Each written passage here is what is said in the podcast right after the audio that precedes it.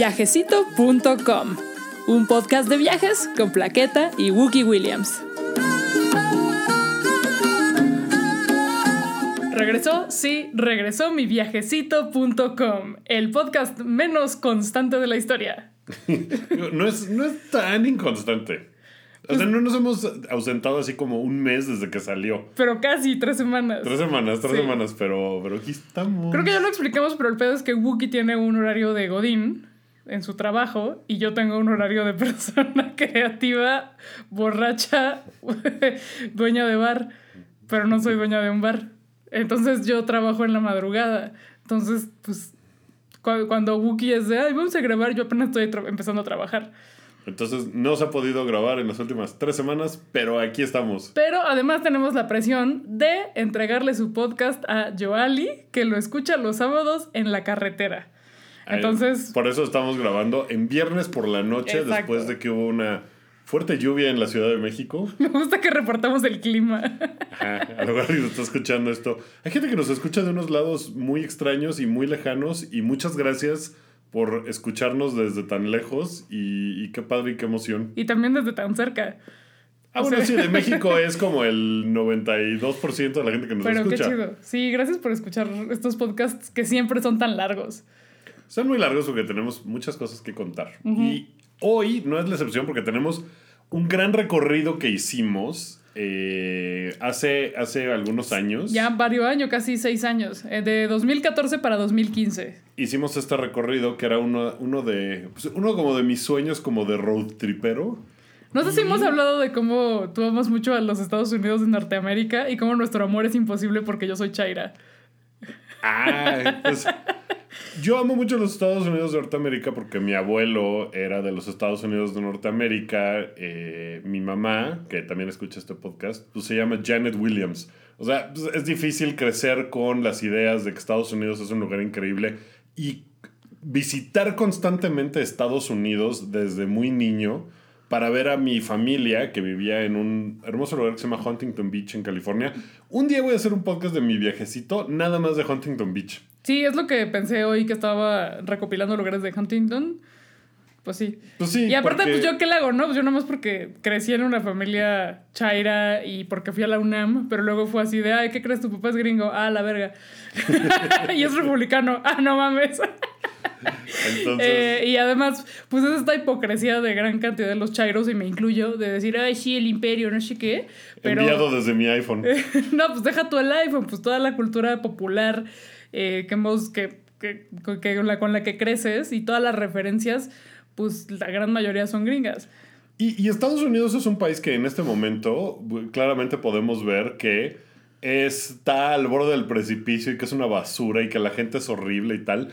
Pero la verdad es que yo crecí con una idea de, de Estados Unidos como pues el sueño americano y todas esas cosas que, que me hicieron interesarme mucho en querer conocer muchos lugares de Estados Unidos.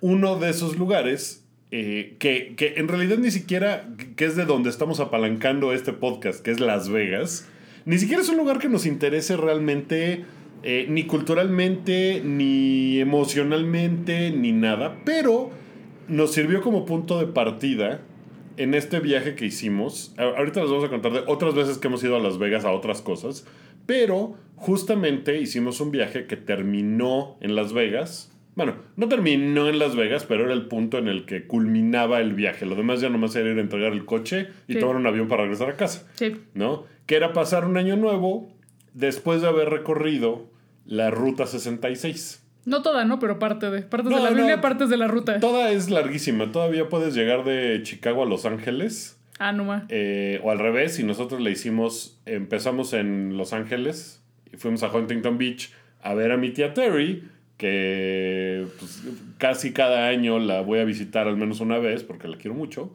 Y de ahí empezamos un viaje que nos llevó por muchos lugares y que culminó en Las Vegas. Entonces, les vamos a platicar de todo ese recorrido que pasamos por el Gran Cañón, pasamos por cuatro estados diferentes. Eh, a ver. California, Nevada, Arizona y Nuevo, México. México. Sí. Y a lo largo de cuatro estados visitamos varias, varias paradas y algunas muy cotorras. Entonces. Cotorras. Muy cotorras. Este, estuvo bien suave. Suavitel. Este, entonces no sé por dónde quieres que empecemos. No, pues yo lo, yo anoté todo cronológicamente. Ah, en mi escaleta. Eh, pues sí, como empezamos en Huntington y de ahí manejamos a Tucson. ¿Y entonces quieres que acabemos el podcast con Las Vegas? ¿Sí? O sea, ese es como el... Porque a Las Vegas hemos ido otro par de veces. Yo he ido varias veces de chamba. Sí, que es una experiencia muy diferente a ir como va la gente de fin de semana a apostar o una pelea de box o cosas por el estilo. Sí, cerramos con Las Vegas para que no me muevas mi escaleta. Súper. Ya, ya está. Entonces empezamos con Tucson. Que Tucson nos sorprendió mucho porque, pues, a ver, no das un varo por nada en Arizona, ¿no? Por el del té. Pues no, es como... Porque lo famoso es Phoenix, que pues no fuimos, pero pues tengo entendido que está bien culero. Pues Con es una saludos, ciudad- a la- saludos a, a las personas en Phoenix. Es, es una ciudad gringa genérica de... Hay mucha gente eh, retirada porque hace mucho calor durante todo el año, entonces no, no tienes que no le da la los- reuma. Ajá, en los inviernos horribles del norte. Entonces, pues como que mucha gente se muda a Phoenix. Pero Tucson es un lugar que no teníamos idea que iba a tener algo de onda hasta que nos lo recomendó un amigo que va muy seguido. Eh, y ahí en Tucson hay un lugar que me parece que los... No sé si, si es la gente que toca en el bar de ese hotel o tienen algo que ver, que son medio dueños, pero es una, es una persona que se llama Sergio Mendoza y la orquesta, que es una banda que es fantástica. Está padrísima y no tocaron porque era el cierre por Navidad y esas cosas. Eh, entonces no estaban y no tocaron porque tocan usualmente en este hotel que se llama el Congress Hotel. Pero busquen a Sergio Mendoza y la orquesta en, en Spotify. Porque de verdad, de verdad, de verdad son bien buenos. Yo no los ubico. Porque yo no ubico nada de música, pero te creo. Y sí me acuerdo que era así de, oye, ojalá que toquen. Ah, no mames, no, no están, están de vacaciones. Sí, sí están padrísimos. El Congress Hotel, si van a Tucson por alguna razón, eh, les recomendamos quedarse en el Congress Hotel. No es. No, no recuerdo que haya sido particularmente caro. No. Es un hotel súper viejo, muy, muy viejo, con, con unas escaleras. No hay elevador, con unas escaleras que crujen. Es como ir a Londres, pero un hotel. Sí, porque es como un hotel verdaderamente viejo. Sí, muy, muy, muy así viejo. de, ah, aquí pasaron un montón de cosas. O sea, hubo sucesos históricos como de forajidos que llegaban a ese hotel. Ajá. Este, no sé si así como John Dillinger o uno de esos maleantes que ah, balacearon en algún lugar. Pues a lo mejor fue él el que balacearon ahí. Ajá. Y bueno, no sé. Le pueden googlear. Cosa que debimos hacer nosotros y no hicimos, ¿cómo no? Eh, pero eh, si no se quedan ahí, les recomendamos ir al bar del hotel, que está bien mugroso, chingón, con onda. Ahí está la hipsteriza de los jóvenes del lugar. Y Tucson en realidad es una ciudad muy chiquita, universitaria. Y eso hace que pues, tenga onda porque está llena de lugares como para marihuanos. Sí, no, eh, no- yo no esperaba encontrar tanto lugar para marihuano. Y hay un montón y están bien padres. Sí. Y, y te ve, o sea, hay la tienda donde te venden la pipa y la parafernalia. O sea, que la neta está como que los objetos están súper genéricos. Son como de el pasaje Chairo que está ahí en República de Uruguay en el centro. Pero pues la. la- y están carísimos, obviamente, porque dólares. Pero la tienda pues, está bien chida y tiene unas estampitas ahí como de "Shh, Tucson Pacheco. Y ahí los güey, los Forevers que te atienden. No mames, está bien chido. Y esto pertenece como al barrio que, pues, donde está todo, ¿no? Como la, la juventud. Y, y están los bares y están los lugares como para el brunch y están... Había muchas cosas de, de segunda mano también, había tiendas viejas. Tiene mucha onda Tucson. Sí. No es una ciudad genérica gringa. Sí, sí, sí. Está, está nada. muy, muy, muy chida. Entonces ahí, ahí fue como el primer punto Ajá. de nuestro viaje. Tengo aquí anotado que, fue- que el lugar más de pachecos al que fuimos se llamaba Hippie Gypsy. y tenía un, en, la, en la entrada tenía un mural como de los Doors. Así, Ah, me tu Jim. Morrison es como... ¿Sabes qué No me acuerdo? es de Forever Máximo. Me acuerdo que donde está el Congress, como que ahí empieza una avenida que es como la avenida principal. eh, y que hay un par de edificios con una arquitectura bien bonita. Como de los años 30. Eh, Sí, sí tiene su edificio viejo, no es nada más estas como cajas de zapatos horribles de, de la mayoría de las ciudades gringas. Como un poco debe de ser Phoenix. Ajá, con No, todo respeto, no respetan. No respetan. Eh, y también, bueno, esto. me acuerdo que me compré mi camiseta de Beyoncé, que es con el logo de los Misfits. Ah. Que salía en un video con ella sobre feminismo y los vatos así, los vatos punks así, no mames, qué falta de respeto para los misfits. y yo, mira, mijo, a mí no me vengas a hablar de los misfits. Porque yo los fui a ver cuando vinieron a México por primera vez. y yo podría ser tu mamá. Así que más respeto, mijo. Eh, Sí, pues, sí, porque los Misfits se tienen mucho respeto a ellos mismos, ¿no? Así. Danzig. Todo ahí. Así, Danzig, nunca voy a volver a tocar con esos pinches viejos. Corte A, iban a venir al Domination, pero se canceló con el, con el COVID, COVID. Ni pedo. Bueno, y también aquí fuimos al- a, a un bar de maquinitas que estaban muy de moda en 2014. ¿Te acuerdas? Fuimos a varios, en varias ciudades. De hecho, en este mismo viaje fuimos a varios. Y con que ya cerraron, ya como que el concepto pasó de moda, valió verga, y en México nunca pegó. Como que nunca se trajo bien bien a México. Porque... No, como que se trajo así como establecimiento para el gamer de la verga, con todo respeto, no respeta, porque los gamers son de No, la verga. como Hashtag not all gamers. Es como de niño rata. Ajá. Es como bar de niño sí, rata. como bar, exacto, un bar para niños rata y que ahora puedes jugar como, con- como en tu casa, pero con una bebida azul bien culera. Sí, como que estos lugares en realidad eran como de la onda de la nostalgia. Eran de maquinita. Maquinita como- vieja, porque aquí como lo que de hay es- Chispas. Sí, exacto. Lo Sí, que aquí hay hay... unos mods culeros de, Eso, no sé de que se haces una. O sea, haces como un gabinete con. que puedes ponerle 10 juegos de tu Tekken. Sí. ¿no? Así todos chafas. ¿Te acuerdas que fuimos a uno de esos bares en la zona rosa y hemos ahí probamos la peor gomichela jamás creada La en el- peor, horrible. No mames, ¿por qué hacen eso con la gomichela, güey? Y lo que te daban era como un. No me acuerdo si nos dieron un Wii o era algo así como. Pero era una cosa modeada, no era una maquinita real. O sea, estos bares eran como de la maquinita vieja de NBA Jam, eh, Miss Pac-Man. O sea, sí tenían. Pinballs sus- viejos. Ajá. Eso, eso, eso era lo chido. Y estuvo muy de moda en Estados Unidos hace como 7, 6, 5 Y años todavía hay lugares padres, ¿eh? de maquinita. En Chicago hay un par de lugares de maquinitas. Pero ha sido últimamente. Fui.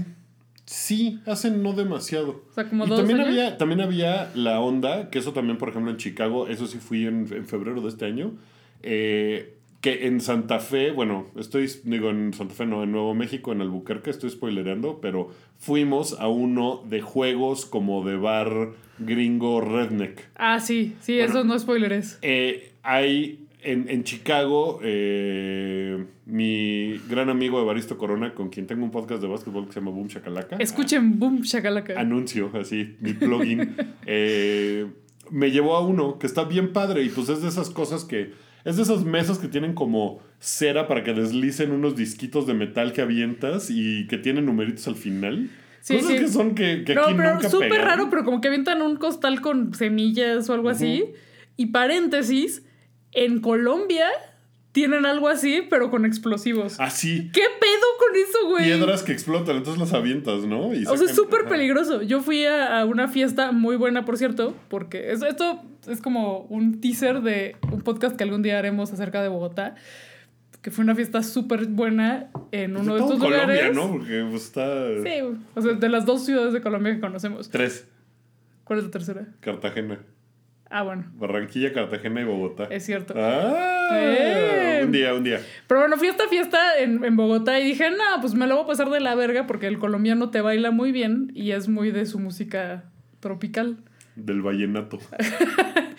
Y no, me di cuenta de que las fiestas allá son tienen el mismo playlist que aquí, de pop en español.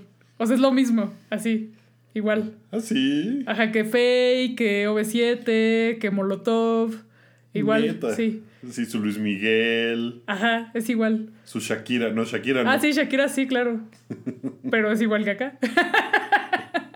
Pero ya sí es true, ¿no? Pero Pero ya nos estamos desviando. bueno, sí. ¿Y qué? ¿Y en esa fiesta había piedras que explotaban? No, creo que ya, las- ya lo habían jugado cuando yo llegué. Ah, ok. Pero no, no explotó nada. Ah, bueno, bueno. Pero tomaron un agu- aguardiente asqueroso. Todo esto es un teaser para Pues puede que lo siguiente, el siguiente lo hagamos de Colombia, ¿no? Sí, para, ya para seguir con lo de los explosivos. Bueno, eh, ya eso es todo lo que tengo anotado de Tucson.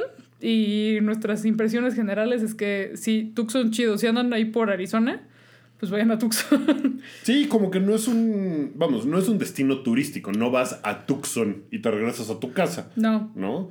Eh, hecho, pero, su única atracción turística que sí visitamos es El Presidio. ¿Te acuerdas? no. Que es como un fuerte Ah, que cuando era... ¿Eso está en Tucson? Era que Nueva- estaba en Albuquerque. No, está en Tucson y es de, de, pues, de cuando era la Nueva Spain. Y de que era una especie de cárcel y lo tienen como, pues lo tienen cuidado hasta cierto Pues punto. es que es una parte. remodelado, más bien. O sea, Puede como que ser. lo tiraron y lo volvieron a construir a partir de, de lo que intuyeron que había, bueno, de los registros. Y pues entonces está demasiado limpio. Pero bueno, y, y como que lo rentan para bodas. Pero está bien, está chido y es lo único turístico. Y pues ya, luego lo que tengo anotado aquí es que pues ya seguimos manejando, bueno, Wookiee porque yo no sé manejar, y llegamos al estado de Nuevo México. Y entonces en Hatch, Nuevo México, nos detuvimos a un negocio muy hermoso de carretera que se llama Sparky's Barbecue, que está lleno de... O sea, tiene su barbecue que está bueno, pero está lleno de monitos. De este, como de esculturas como de feria. Es que lo que, o sea, lo que vale la pena de los road trips por estos lugares es que hay un montón de muy pequeñas paradas. Ni siquiera son, ya dejen ustedes ciudades, ni siquiera son pueblos, ni siquiera son, eh, o sea, son como de repente eh, lugares de intercambio donde antes vendían lo que necesitabas para sobrevivir en la carretera. Y ya, y, y de alguna manera algunos han sobrevivido y se han convertido en gasolinerías y cosas así, como outposts de, de como de película muy, muy vieja. Y hay muchos lugares que tienen así como de, ah, sí, sus, eh, como el lugar de los dinosaurios, por ejemplo Ajá. que también ahorita hablaremos del lugar de los dinosaurios, pero que como hay mucho espacio abierto, espacio libre, no hay nada, pueden hacer lo que se les pegue la gana, ¿no? Entonces pueden poner eh, esculturas, chatarra y un montón de cosas. Ajá. Y este es uno de estos que tienen así un tío Sam gigante. Tienen, no, no, está muy chido. Googleen eh, Sparky's Barbecue en Hatch, Nuevo México, y van a ver los monitos que, que tienen. Está chidísimo. Ya no me acuerdo qué comimos ahí. Pues seguramente, este... Pues hamburguesa, ¿no? Hamburguesa, Una sí. hamburguesa. Y ya. Y luego fuimos a Truth or Consequences. Híjole, ese Este, lugar... pe- este lugar, ¿qué pedo, güey? O sea, es- esto, ¿qué pedo? ¿Qué pedo? Eh, Truth or Consequences, ¿en qué estado está? En Nuevo México. En Nuevo México. Esto fue ya pasando a Nuevo México. Exacto. Ya te estoy hablando de Nuevo México. Porque en realidad como que tomamos una ruta, pues, pues sí fue como la, la panorámica, ¿no? O sea, no sé. No me acuerdo. Lo que pasa es que estoy... ¿Estás viendo el mapa? Estoy viendo el mapa porque en realidad la ruta 66 está arriba. Esto no es parte de la ruta 66. Esto es... eh, empezó- hicimos como una especie de, de loop. O sea, como que dimos una vuelta para regresar al lugar donde empezamos. Entonces, Porque como ya hemos dicho, hay que regresar el coche rentado en, el mismo, en la misma Sí. ciudad porque si no es muy caro. Son como 500, 700 dólares más si lo regresan en otra ciudad. Entonces, pues sí, lo que procuramos hacer fue eso. Entonces empezamos en Los Ángeles y nos fuimos primero para abajo, fuimos a Tucson, luego fuimos hacia Nuevo México para subir hacia Albuquerque y de Albuquerque regresamos hacia donde habíamos estado. En este lugar, ya cruzando hacia Nuevo México, está Truth or Consequence, que pues no teníamos la menor idea de que existía, no queríamos Nada. pararnos por Nada, alguna nada. razón. Como que vimos el anuncio de Truth or Consequences para allá. Y entonces googleamos en el camino. Yo que soy la encargada de googlear y encontrar los lugares para comer. Mientras yo manejo. Exacto. Que este es un pueblo que se llamaba, no sé, X, así, pueblo genérico Nuevo México. Y había un programa de radio, así de como eh, el Panda Show, que, que sacaron un concurso, ¿cómo era? Era, el programa se llamaba Truth or Consequence. Ah, sí. Y entonces era terriblemente popular y, y el concurso era que, eh, o sea, como que iban escalando ahí medio los, los premios Y un día como que el pueblo dijo, nosotros le cambiamos el nombre al pueblo y le ponemos Truth or Consequence como stunt publicitario para el programa de radio y se ganaban algo, ¿no? Se ganaban que el dude este fuera a visitarlos y grabar ahí un día, algo así, o sea, ni siquiera era como de les vamos a dar oro, no, no, no. O sea, era una cosa súper tonta y, y el pueblo lo hizo. Ajá. Y entonces, desde entonces, se llama Truth or Consequence. ¿Consecuencias se, se pronuncia consequence? o sea, porque es varias consecuencias o una consecuencia.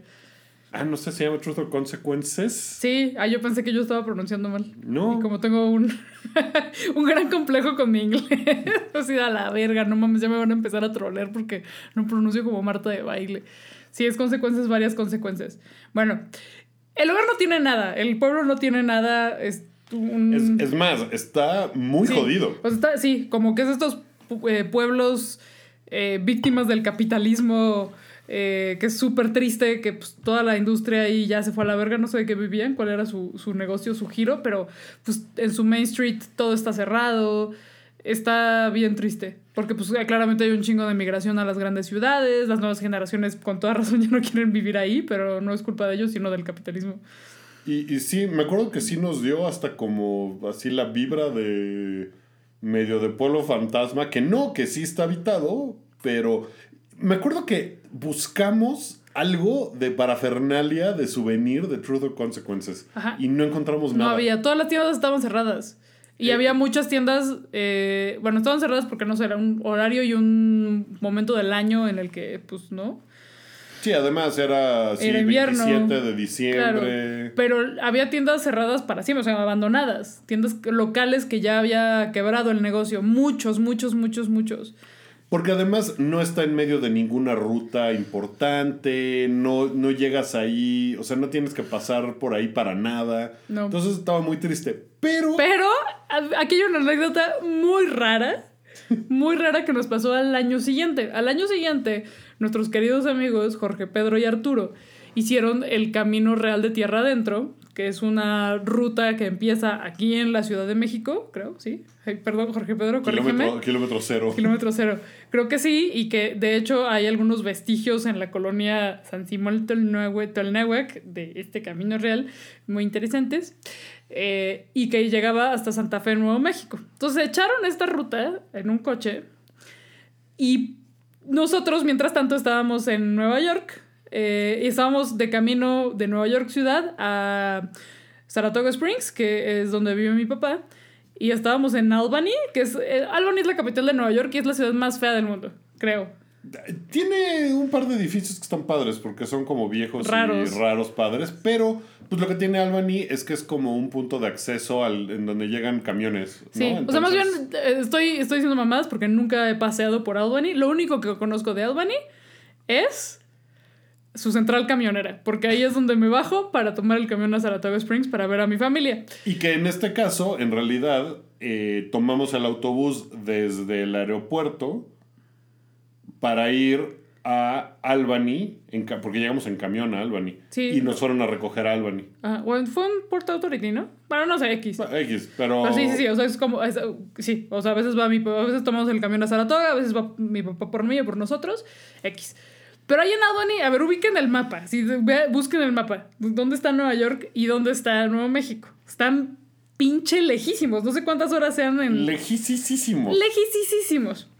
Ahora piensen que True or Consequences, así como se lo imaginan, que es un pueblo rabón donde hay una Main Street con todo cerrado, es el, es el lugar más irrelevante que, que si no fuera por su nombre no estaríamos hablando de él. Ese día Jorge Pedro y Arturo nos habían preguntado por Truth or Consequences, así nos habían dicho, oigan, ¿qué pedo? ¿Por qué aparecen en Foursquare o en que, que estuvieron aquí o no sé, o sea, como o por porque hay un lugar que se llama Truth or Consequences. Entonces le- les acabamos de contar la historia y nosotros esa noche en Albany vimos un camión. Fue lo más raro, güey. Así un año de no pensar en el pinche pueblo.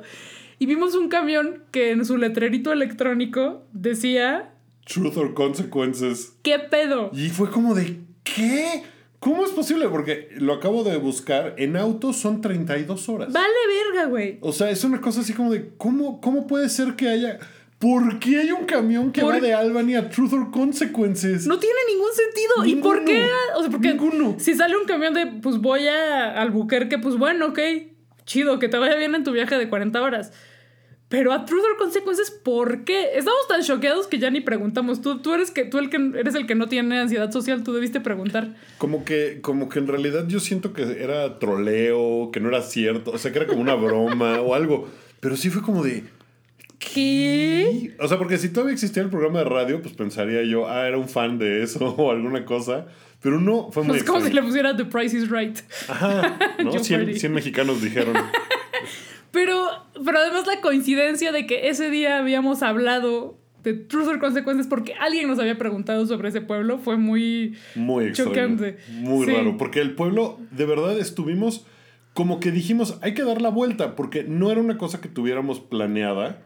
Fuimos específicamente a conocerlo, porque dijimos, pues démosle la vuelta. Pues no tiene, o sea, es tan chico que no tiene su zocalito, no, No nada. tiene ni para tomar la foto vaciladora de vine a este lugar. Nada, no tiene nada. Nos paramos en una gasolinería pensando que a lo mejor había un llavero, algo. Nada. Nada. Nada. Nada. Y, pero sí un camión desde Albany, por alguna razón. Muy extraño. Muy extraño. Muy, muy, muy extraño. Bueno, después de, de nuestro paso por Truth or Consequences, llegamos, sí, como no, a Albuquerque. ¿Por qué fuimos a Albuquerque?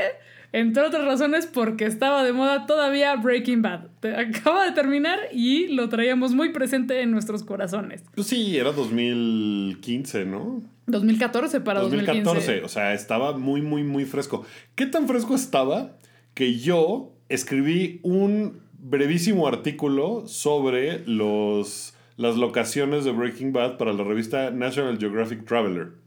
Que ya no existe. Que ya no existe, pero eh, pues como que les dije, oigan, estuve en estos lugares y ¿cómo ven si hacemos algo? Claro, les encantó y pues lo hicimos y pues estaba bien padre. Otra de las razones por las que fuimos a Albuquerque es porque Lance Wyman Exacto. eh, el connotado. ¿Ya hemos hablado de Lance Wyman en este podcast? No sé si hemos hablado de Lance Wyman Bueno, sí. mucho. Eh, si no, pues yo puedo. Si me tocan el botón de play. Cuenta, Sí. de Lance Wyman. Lance Wyman es un diseñador neoyorquino que diseñó todo, toda la señalética del metro de la Ciudad de México. De las tres primeras líneas, diario que viajen en las tres primeras líneas del metro, los dibujitos son de Lance Wyman.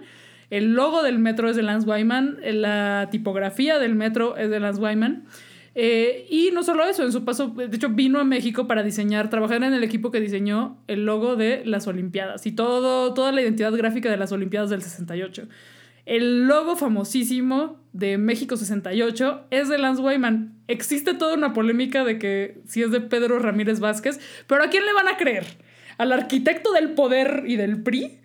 ¿O a Lance Wyman, que es un viejito encantador? Que es un viejito encantador que ha estado en nuestra casa para. Vino un día A ver un partido de fútbol. a ver un Real Madrid-Barcelona. ¿Por qué? No sé. Esas son de las cosas que la gente a mí me pregunta, como de. ¿Qué, qué clase de vida tienes o qué? Pero pues no, pues vino. Es un viejito muy encantador. No mames, es adorable. Muy adorable. Está muy viejito. Lo amamos muchísimo. Y él hizo eh, cosas como de señalética en la ciudad de Albuquerque. Sí, bueno, paren, güey, es que Lance Wyman. A ver, él inventó la señalética, o sea, como una disciplina del diseño. Él fue el primero y como el que sentó las bases. Obviamente ya existía porque es algo muy natural que, pues, que se da en cuanto tienes una ciudad o, o- o alguna especie de espacio físico en el que necesitas Sí, Eh, ahorita alguien... En 1676 en la ciudad de Londres ya existían señales de tránsito. pues sí. Pero con todo lo que hizo en el metro y después en otra, en metro, en el metro de la Ciudad de México y después en otras ciudades, eh, este tipo de lenguaje totalmente gráfico en el que cualquier persona de cualquier país, no importa que no hable el idioma, puede quedar de verse. En, él, él siempre pone el ejemplo de, pues, ¿cómo dices? ¿Cómo le dices un güey australiano de nos vemos en Chapultepec, vale verga, güey? ¿No? Sino que ah, nos vemos en el Grasshopper. Ajá. O como se diga eso en sueco. Ajá, y de, de hecho, eh, o sea, platicando con él en sus charlas, en todo, todo el asunto de las, los iconos de las apps, de los teléfonos celulares, te das cuenta de, ah, Pues él medianamente inventó Él lo hizo ese primero. rollo, Ajá. Hay otra cosa es que existe el mito de que esto, de que el metro de, Ciudad- de la Ciudad de México, que es el primero que tiene dibujitos, se hizo para la- los altos niveles de analfabetismo de, de- en México. Que no es cierto. Que no ni siquiera eran tan altos. No, no, los, no tengo las cifras, pero en realidad fue para que fuera internacional, porque además el metro se planeó junto con los Olímpicos del 68 para que hubiera un chingo de turistas y se pudieran mover con las, por la ciudad. Pero ¿qué creen? No lo tuvieron a tiempo. se inauguró en el 69.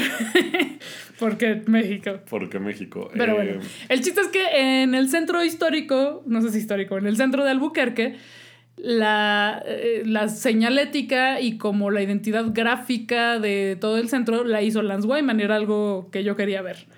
Y que está muy de la mano con eh, pues, las comunidades, eh, como con, con los elementos visuales de las comunidades indígenas originarias de Nuevo México, ¿no? Que no estoy seguro si eran los navajos, o sea, había No sé. los comanches, los navajos, o sea, había como muchas... Fíjate que no sé, deberíamos saber porque Deberíamos somos woke. Pero, güey, vean Lance Wyman ya adelantado al wokeness. Estaba bien padre. Y también hay unas. Hay uno que se llama el Raymond Theater. Se llama Raymond Sí. Theater.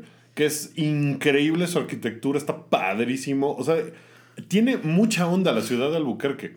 Es, Sí. un- es una cosa muy. Tiene. Está al, al pie de unas montañas que se llama Sandías. Ah, no sé. eh, No me acuerdo. y que están bonitas. Y es una ciudad también como bien genérica gringa. Pero su centro histórico está bien chido. Sí. Tiene unas cosas bien padres, tiene su lado hipster de edificios viejos convertidos en bares. eh, está, está bien padre. Y las a los fans de Breaking Bad, pues evidentemente nos hacía gran ilusión ir a la casa de, eh, de, de Walter, ¿no? O sea, de los White. Ajá.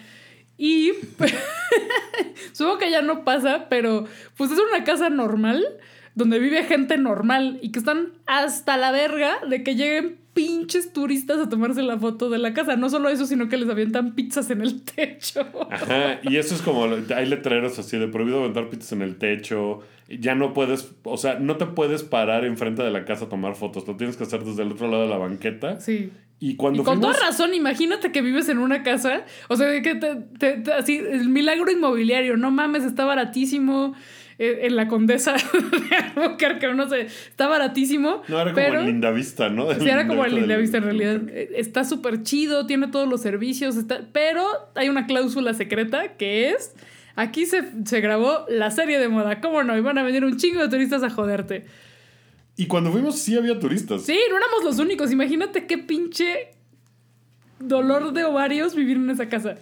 Pero pues tomamos la foto de eso. Fuimos después a, evidentemente, a Pollos, los Pollos, Pollos hermanos, hermanos, que en realidad se llama Twisters. Y que sí atiende. Sí, es, un, venden es pollo, un es un local. local genérico. Y lo, hay dos cosas que tienen ahí. Tienen un dibujito de, de la serie y como... Seguramente lo hizo eh, alguno de los integrantes, no sé si fue Walter White, Brian Cranston o si fue alguien más, pero tienen ese dibujito y tienen un mural de los Pollos Hermanos para que la gente se vaya a tomar la foto. Porque evidentemente ellos sí lograron sacar como... Sí, a diferencia de, de la casa, pues aquí estos güeyes venden un pollo ahí no muy normal. Sí, Ajá. es un- sí, no está feo, pero pues no está así sobresaliente. Y llega un chingo de banda a consumir su producto y ya la hicieron de por vida. Y pues comimos ahí algo y pues tampoco estaba así como particularmente bueno. Son Pues es como un son pollo como- frito ahí como del Plaza Galerías.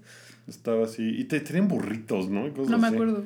Y creo que era como de burritos también y, y esa onda. Sí, es de su pollo frito, no, no es de burrito. Creo que es de burritos. Según recuerdo es de burritos. Ah, no me acuerdo. Y no sé si te acuerdas que junto había una casa que tenía una lancha en medio de un como patio y unas avestruces y No una llama y unas así que era de ¿what? ¿Qué es esto? No me acuerdo. Eh, Pues estaba ahí como junto en, en una casa de junto. Y enfrente de eso hay una fábrica abandonada que no sale en la serie, pero que muchas de las fotos promocionales de las temporadas Ah, las sí. tomaron ahí. Entonces, pues también lo vimos ahí como de por fuera. Sí, Y- increíble. Y, después nos fuimos. Eh, fuimos a otros. Vimos otros tres lugares. El autolavado, Exacto. que sí es un autolavado y funciona. Y puedes ir a lavar ahí tu coche. Que no lo hicimos porque era un coche rentado y nos vale verga. Ajá, no lo hicimos. Tal vez lo debimos haber hecho No, nomás ¿para por Have an A1 Day, ¿no? Hubiera estado padre.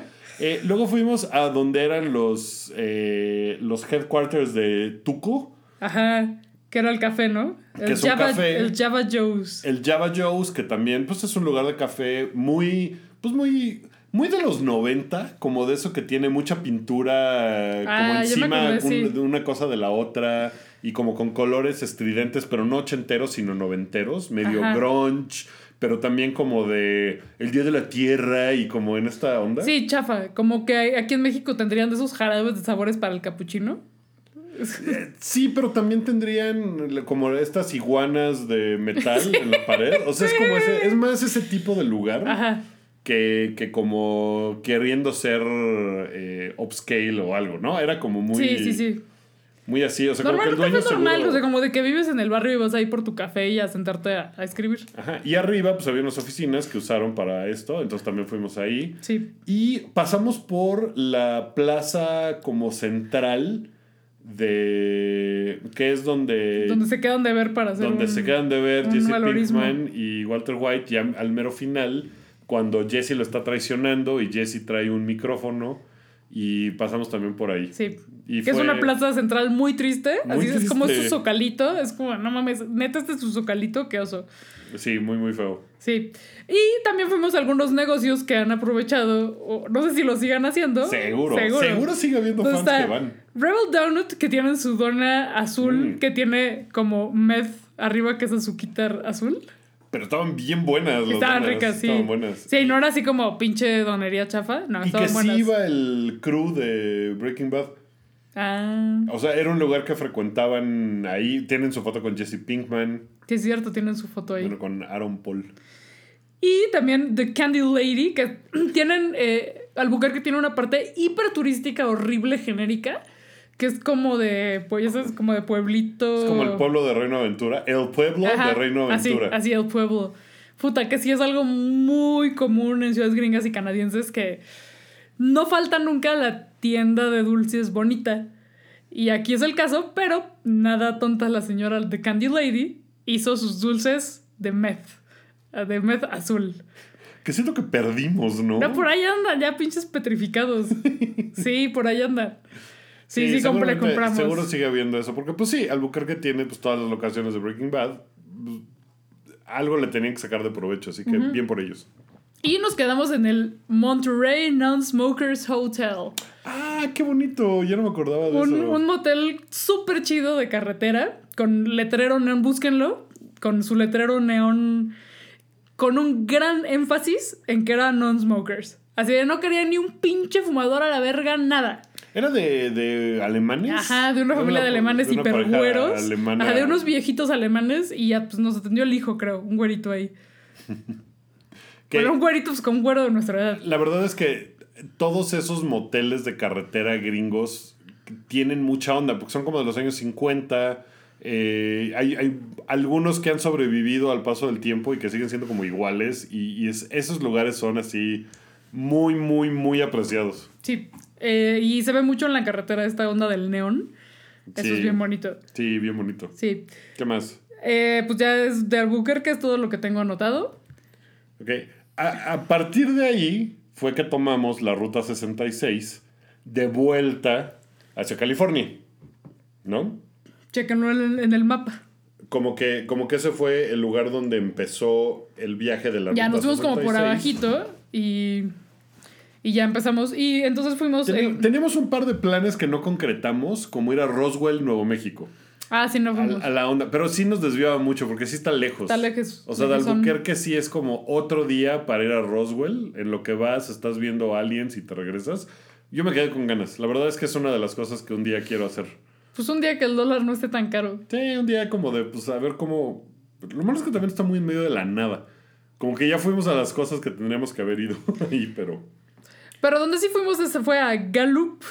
Eh, creo que Gallup es Nuevo México, sí, todavía. Gallup todavía es Nuevo México. Y eh, no hay nada. no hay nada, pero me acuerdo que era un día como medio nevadito, o sea, hacía un chingo de frío. Un chingo, un chingo, un chingo de frío. y Sí, nos- me acuerdo que amanecimos un día en, en Nuevo México, en... En el Monterrey, sí, en el Monterrey. Y el, el parabrisas del auto estaba completamente congelado. pero congelado no como si fuera una placa de hielo, sino como si fueran copos de nieve que, la- que se iba congelando como cada gota. Ajá, Y estaba súper bonito. En mi Instagram tengo esa foto, la voy a buscar Para. para decorar Para el de Instagram. miviajecito.com. Y. Y bueno, pues en Gallup nos detuvimos como a. al brunch. Y comimos en un lugar que se llama Jerry's Café, que es así un, un diner súper normal de carretera, pero ahí descubrimos el platillo que se llama sopaipilla. ¿Fue en Gallup? Sí, Ok. Sí, eh, en este café, así como, ah, no mames, ¿qué es esto? Un, el menú súper chistoso, porque pues, como que estaba en Spanglish, pero mal, así de que decía, en vez de para niños, por niños. por niños. hay, hay una cosa ahí que, que toda, toda esta zona está lleno de... O sea, está muy cerca de reservaciones de indios. Y hay mucha gente que, trabaja en Gallup y que va a, los lugares que están a lo largo de la, de la Ruta 66 y todos estos negocios que, que son, eh, que son indios. Insisto, no sé si son navajos. Creo que, creo que hay muchos que son navajos. Eh, hay muchas tiendas en, en Gallup, por ejemplo, en Flagstaff creo que también nos metimos una tienda donde había mucho arte eh, indígena, ¿no? Y, y que sí iba en la onda de el, el penacho de como de... Sí, y textiles súper bonitos. So, creo que fue en Flagstaff, en Gallup no nos detuvimos. O había una más como de antigüedades y, y basura, pero en Mm, Flagstaff sí. Eh, y Pero por ejemplo, toda la, la- la- la gente que atendía en eh, el lugar este, en el café este, eran, eh, eran indios. O sea, era, eh, o Eran sea, Native Americans. Eran Native Americans, ¿no? Y era como, y era como muy, muy evidente. O sea, estaban así muy particulares, su piel súper bonita, estaba, estaba muy... no sé si los estás exotizando, Wookie. Tal vez los estoy exotizando, pero ellos estaban exotizando la sopapilla, que ni sé qué es. No, bueno, son como unas enchiladas, pero como en. Ya ni me acuerdo. Pero como en tortilla de harina, ¿no? Tortilla Eran de como, harina. eran como unas enchiladas porque tenían como su salsa roja, pero Ajá. tenían huevo. Y, y era una cosa que estaba muy deliciosa, con unos frijoles bien ricos. Sí, no mames, estaba, eran sí, como, como unas enchiladas, pero, pero no exactamente. Como, como No. un burrito bañado. Pero, como un burrito bañado, pero además un poquito dulce, o sea, no picaban. Estaban eh, así deliciosas y googleamos y fue una googleación muy difícil porque como que es un platillo de, de Chihuahua, pues sí, como de toda esa zona, pero que ya casi no se prepara. Se ha perdido, se ha perdido la tradición. Y además es muy confuso porque en Chile tienen una madre que se llama sopa de pilla también. Y que es un, perdón, amigos chilenos, los adoro, los quiero mucho, pero su comida está fea. Perdón. y tienen- palta. Güey, hasta la palta está fea, perdón, pero sí. Estoy muy. Esto ya se hablará en un podcast especial acerca de mi visita a Chile. Güey, me la pasé cabrón, todo me encanta de Chile, pero la comida no está chida. Y la sopapilla chilena es como una. ¿Cuándo fuiste a Chile? El año pasado, Ah. a presentar el libro. Ah. Y la pasé increíble, güey. Así, no mames, adoro Santiago. Y la gente, todo es increíble, pero la comida, qué pedo. No mames. Pobrecitos. Sí. Vende como un chilito en la calle, que está rico. Pero nada más. Es como un Miguelito. Eh, No es difícil de explicar. Bueno. Y tienen su sopapilla, que es como una masa frita horrible. Perdón. Sí, la sopapilla de Gallup no es nada. No, no, no. Es, imaginen, como la, la fusión entre burrito, enchilada y otra cosa. Ajá. Súper rico. Gallup es de los pocos lugares que están sobre la Ruta 66 que sobrevivieron de alguna forma al abandono. Porque la Ruta 66 pues, era la carretera que conectaba no las dos costas, pero pues sí Chicago que está más hacia el este con Los Ángeles y, y era la ruta que tomaba todo mundo para ir a muchos, muchos, muchos lugares de Estados Unidos. Y después la cambiaron por la, creo que es la 45, no sé, eh, que se convirtió como en el, el freeway eh, moderno importante, que la Ruta 66 pues quedó en el abandono, los negocios quedaron en el abandono. Gallup es de los pocos lugares que medianamente pudo sobrevivir a, a- no ser un pueblo fantasma, pero mucho de lo que hay en la Ruta 66 son así gasolinerías con un diner pegado para turistas y ya. Pero eso lo hace bien interesante. Exacto. ¿No? Eso es lo que tiene eh, como que su encanto, porque sí es un. O sea, es un mundo que ya no existe. Sí, muchos lugares viejos, sí, está para los que amamos los lugares mugrosos y casi abandonados o abandonados. Porque vas por la ruta 66 y literalmente pasas dos horas y no hay una sola persona, coche que te rebase, eh, parada de camiones en me- nada. Entonces de repente, pues sí, en medio del desierto, sí es una cosa bien sui generis. Sí es muy particular y Sí. está bien padre. Pues bueno, después de Gallup fuimos a El Gran Cañón. Como que yo siento que lo- yo lo tenía como al revés todo en esta, No. en esta lista. No, no. Fuimos al Gran Cañón y les voy a contar desde el punto de vista de manejar qué, eh, qué se siente. A ver. Porque vas manejando en medio del desierto y, y, pues hay, hay un par de momentos de sensaciones de, güey, no hay nada, estoy en medio de la nada. No se ve hacia adelante, hacia atrás, a los lados, algo civilizado, algo que pueda yo referir como lo conozco, nada. Y es completamente el desierto cuando estás en Nuevo México. Y cuando vas pasando hacia Arizona y vas subiendo hacia el Gran Cañón, de repente ves como unos arbustitos ya a lo largo de la carretera. Y esos arbustitos, conforme vas subiendo, porque pues como que te vas elevando, empiezan a crecer y crecer y de repente se convierten en pinos. Y de repente estás en medio del bosque. No me acuerdo. Pues, Porque la naturaleza no me importa. Pues sí, son cosas a las que tú no le pones atención. Yo que voy manejando y como que voy viendo cómo va cambiando el escenario, de repente ya estás en medio del bosque y es una cosa así como de wow, ¿no? Y pasas por estos bosques petrificados que yo tengo mucho este, este asunto. Me acuerdo, voy a, voy a hacer como así, Wookie niño. Había un programa que pasaba los miércoles en Canal 5, cuando yo estaba muy chiquito, que era de Walt Disney. Y era algo así como el mágico mundo de Walt Disney, no sé. Muchos programas de esos hablaban de naturaleza y eran programas viejos de los 60 y 70 de Estados Unidos. Entonces, por ejemplo, me acuerdo, si alguien tiene mi edad y se acuerda de lo que le estoy hablando, le traeré un buen recuerdo, como de cosas de la naturaleza como de Our Planet y que antes eran de Animal Planet, antes de que todo eso existiera. Me acuerdo mucho de un video de dos alacranes bailando, agarrados de las tenazas bailando y había música encima, que era como música country de, ay, sí, van a bailar, no sé qué, no me acuerdo cómo va la canción, pero era una eso es una cosa que me marcó en la vida.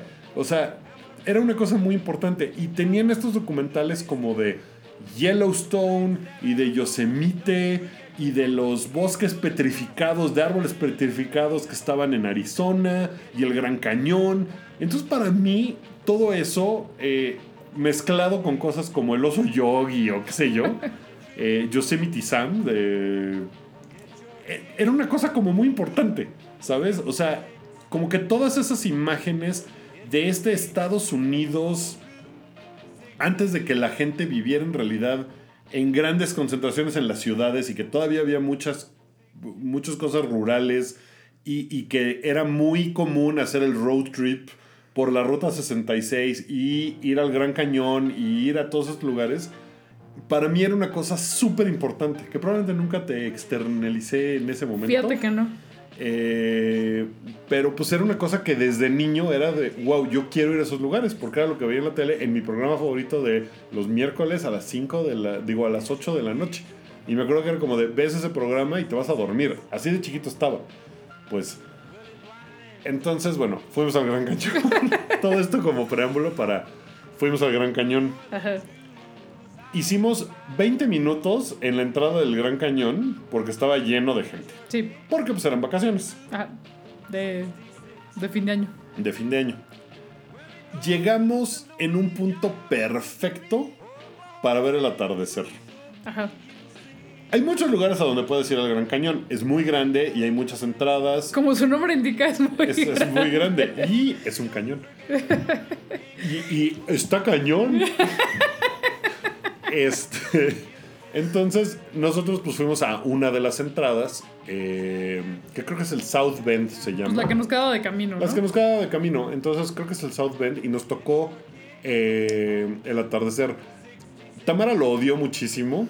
Pues no lo odié, pero yo respeto, pero no. Hacía un frío de la turbo chingada. Hacía un frío de la verga y creo que yo todavía no tenía mi chamarra chingona, ni tú.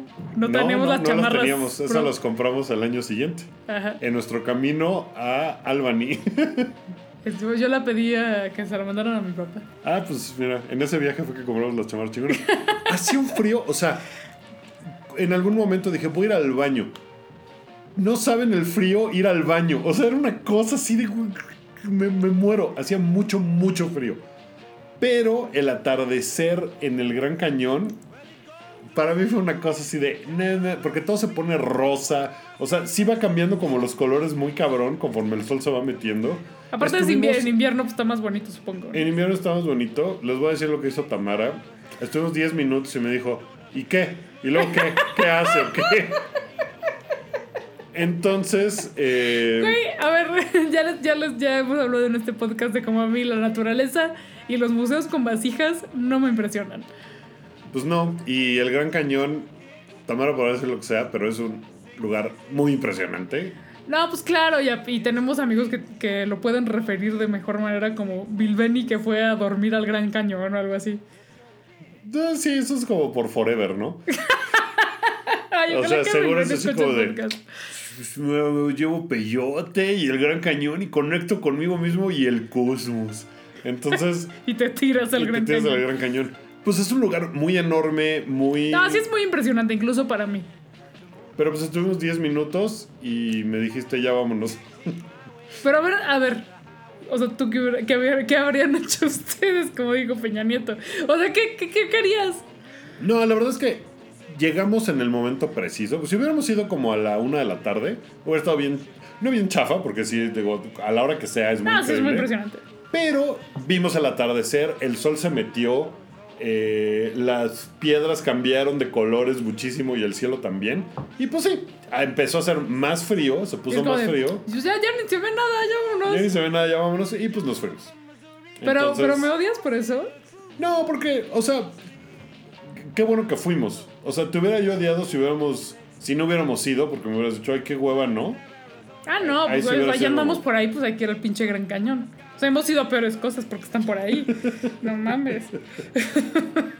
Así como, como a Europa, ¿no? Así. Nos queda que vino a Europa. a una Ámsterdam porque estaba de- por ahí. Pues sí, ay, bueno, X. Eh, bueno, fue una experiencia muy bonita. Creo que estuvimos el tiempo adecuado Está bien. y nos fuimos. No me odies. No, no, no. Pero, pero sí era una cosa, o sea, para mí era como de, ah, wow. Sea, yo, yo probablemente sí. Les voy a contar, una vez iba yo a ir al Gran Cañón con un grupo de mexicanos que íbamos en un viaje de prensa a Las Vegas.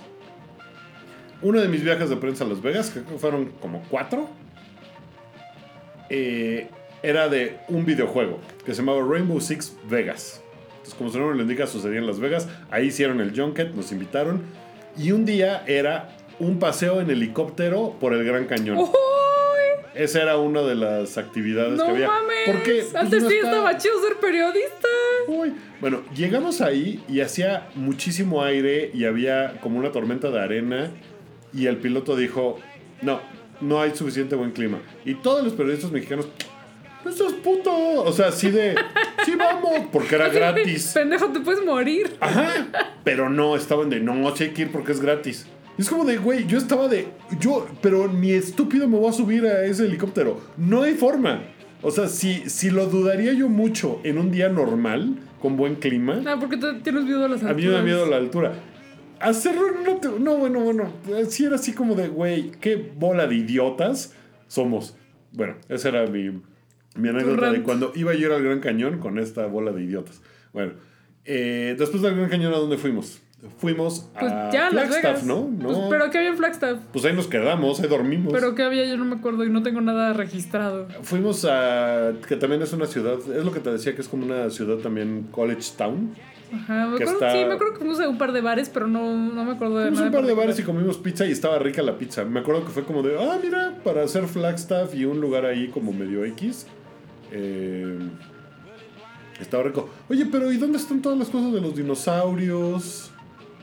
¿Fuimos a los dinosaurios Claro, en este viaje? sí. A la verga, no los tengo registrados. No los tengo Es que les voy a registrados. decir, usábamos Foursquare. ¿Ya hemos hablado de eso? Usábamos Foursquare. Ahora vamos a ponerle pausa para que Wookie busque.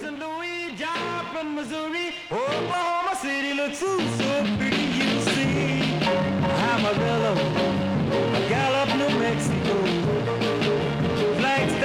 Arizona, don't forget Winona, Kingsman, Moscow, San Bernardino, won't you get hip to this kind? Hola, ya regresamos. Y ya buscamos no en Foursquare, sino en Instagram.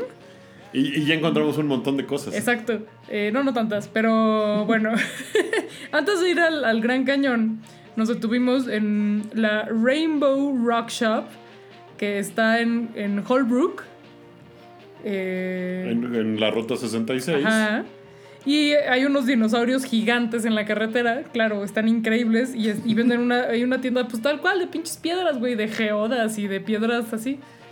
Sí, porque hay, hay muchas tiendas de cosas bien inútiles y bien tontas que pues de, de minerales de la región. Eh, hay un montón de cafés que son como para que te pares y si estás cansado descanses, te tomes un café y sigas. Nos paramos en un par de cafeterías y bares que pues yo no particularmente quería tomar porque iba yo manejando. Entonces... Para pues, mí que sí me gusta de- la copita, me, me tomo mi cervecita. Ajá, pero yo me tomé malteadas. Que, por cierto... Así en- para en- esto, para el, esto. el- ya, ya que buscamos bien, el lugar que mencionamos casi al principio del, del podcast, el Smokies Barbecue. Sparkies. Sparky's, sí. Sparky's, perdón. El Sparky's Barbecue es de chile verde. Resulta que está en un lugar que se llama Hatch, Nuevo México, Sí. que es famoso por sus chiles verdes.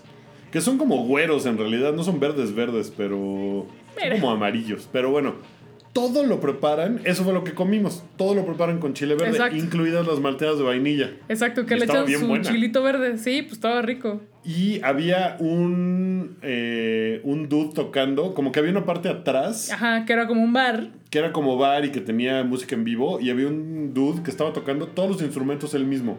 ¿Te acuerdas? Traía una guitarra, traía una especie de batería que tocaba nada más con los pies, traía su armónica, se llamaba la CW Ion. Ajá. Ya, ya encontramos ese dato también. Voy a buscar si hay música de CW Ion y si sí la hay, la están escuchando en este momento de fondo. Y si no, pues no. si no, están escuchando a Maná. No, es cierto, no es cierto. eh, esa parada en, en Holbrook eh, fue antes del Gran Cañón. Después del Gran Cañón, dimos con un bar que estaba también sobre la ruta 66. O sea, es. De repente tiene como, como pedazos donde hay varios negocios, ¿no? Y todos están buscando tu atención. Hay una cosa que se llama el Rusty Bolt, que es como un bar, cafetería, eh, parada de souvenirs, porque pues de lo que vive la gente que tiene sus locales ahí, pues es del turismo, del poco turismo que todavía queda que, que recorre la ruta 66. De y Forever que- como nosotros. Sí, y hay mucha gente que hace todo el rollo rockabilly, hardcore. Ajá, de que es el moto de toda la ruta, ¿no? Ajá, o que tiene sus coches viejos y que hace todo ese rollo. A mí me parece una cosa muy bonita. Sí se me hace que está padre. Y sí está muy, muy, muy muriendo esa onda. Entonces, eh, nos paramos en los más que pudimos. Pero sí hay de repente pedacitos donde hay, no sé, eh, ocho negocios, ¿no? Entonces tú tienes que escoger. Nos paramos en uno que estaba lleno de animales disecados. Ajá. que tenían como un lobo, un, un venadito. Ahí está la foto que vamos a subir al Instagram de miviajecito.com. Pero estaban como muy bien montados y muy, muy acá. Y tenían en la pared eh, billetes de a dólar y de otras nacionalidades y cosas así, firmados. Pero ya está tan lleno de billetes que pues no puedes dejar... Y nosotros no dejamos el nuestro, ¿no? Porque pues no cabía. No, ya no. Ya es como de toda la pared está... Tu billete de Benito Juárez ya no. Seguramente tienen así como 1200 dólares en billetes de a uno. Ajá. Entonces no, no pudimos ahí firmar nada.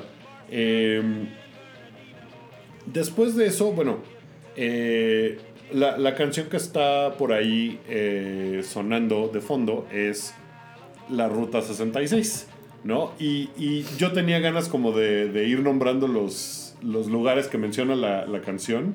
No nos paramos en todos, evidentemente, pero sí pasamos por muchos de ellos. Eh, dice, eh, you'll see Amarillo. Amarillo está en Texas, ¿no? La Ruta 66 también pasa por una parte del norte de Texas.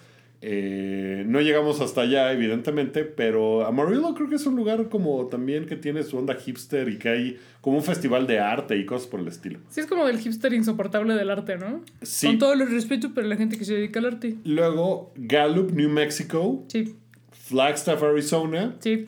Don't Forget Winona. Pasamos por Winona, pero no nos detuvimos. Kingsman, Barstow, San Bernardino. Kingsman, pasamos por Kingsman. Barstow, la verdad es que no lo tengo registrado. Y San Bernardino y es California. Y pues por ahí sí pasamos. Eh, Get Your Kicks on Route 66. Cuando llegamos a cerca de Kingsman, hay otro lugar que está ya fuera de la ruta 66 que se llama Oatman, que también es en Arizona, muy cerca de la frontera con Nevada. Oatman es un pueblito muy encantador, ex pueblo minero, ahora abandonado. O sea, básicamente es un pueblo fantasma, donde todavía ni siquiera sé si ahí vive la gente o la gente va ahí a sus negocios. Lo que tiene muy característico y que vale la pena salirse de la ruta para ir a ver es que cuando los mineros se fueron de Oatman porque las minas se acabaron, se agotaron, ya no había más minerales que sacar de ahí, pues dijeron, pues ¿qué le hacemos a nuestros burros? Pues no nos los podemos llevar a donde vamos, pues suéltalos. Entonces soltaron a los burros a que fueran salvajes. Y resulta que los descendientes de esos burros siguen viviendo ahí. Ajá. Y ahora son burros que viven en las montañas, eh, que están ahí alrededor, y que todos los días bajan al pueblo porque son la atracción turística. Ajá. Porque saben que va a haber una bola de turistas que les van a dar de comer. Y la atracción de Oatman es ir a comprar pellets para darle de comer a los burritos. Y qué cosa más hermosa son los burritos salvajes. Están muy bonitos. Están todos peludos, son bien buena onda. Sí, pues porque como que están, me imagino que la, el, la zagarpa, no, la- ¿cómo, es, cómo es la de los animales? La profepa. Ajá. La profepa de los gringos, la zagarpa. La profepa de los gringos los tiene bien cuidados, ¿no? Pues ahí eh, todavía están los vestigios de una cárcel y dice ahí que si maltratas a los burros te meten a la cárcel.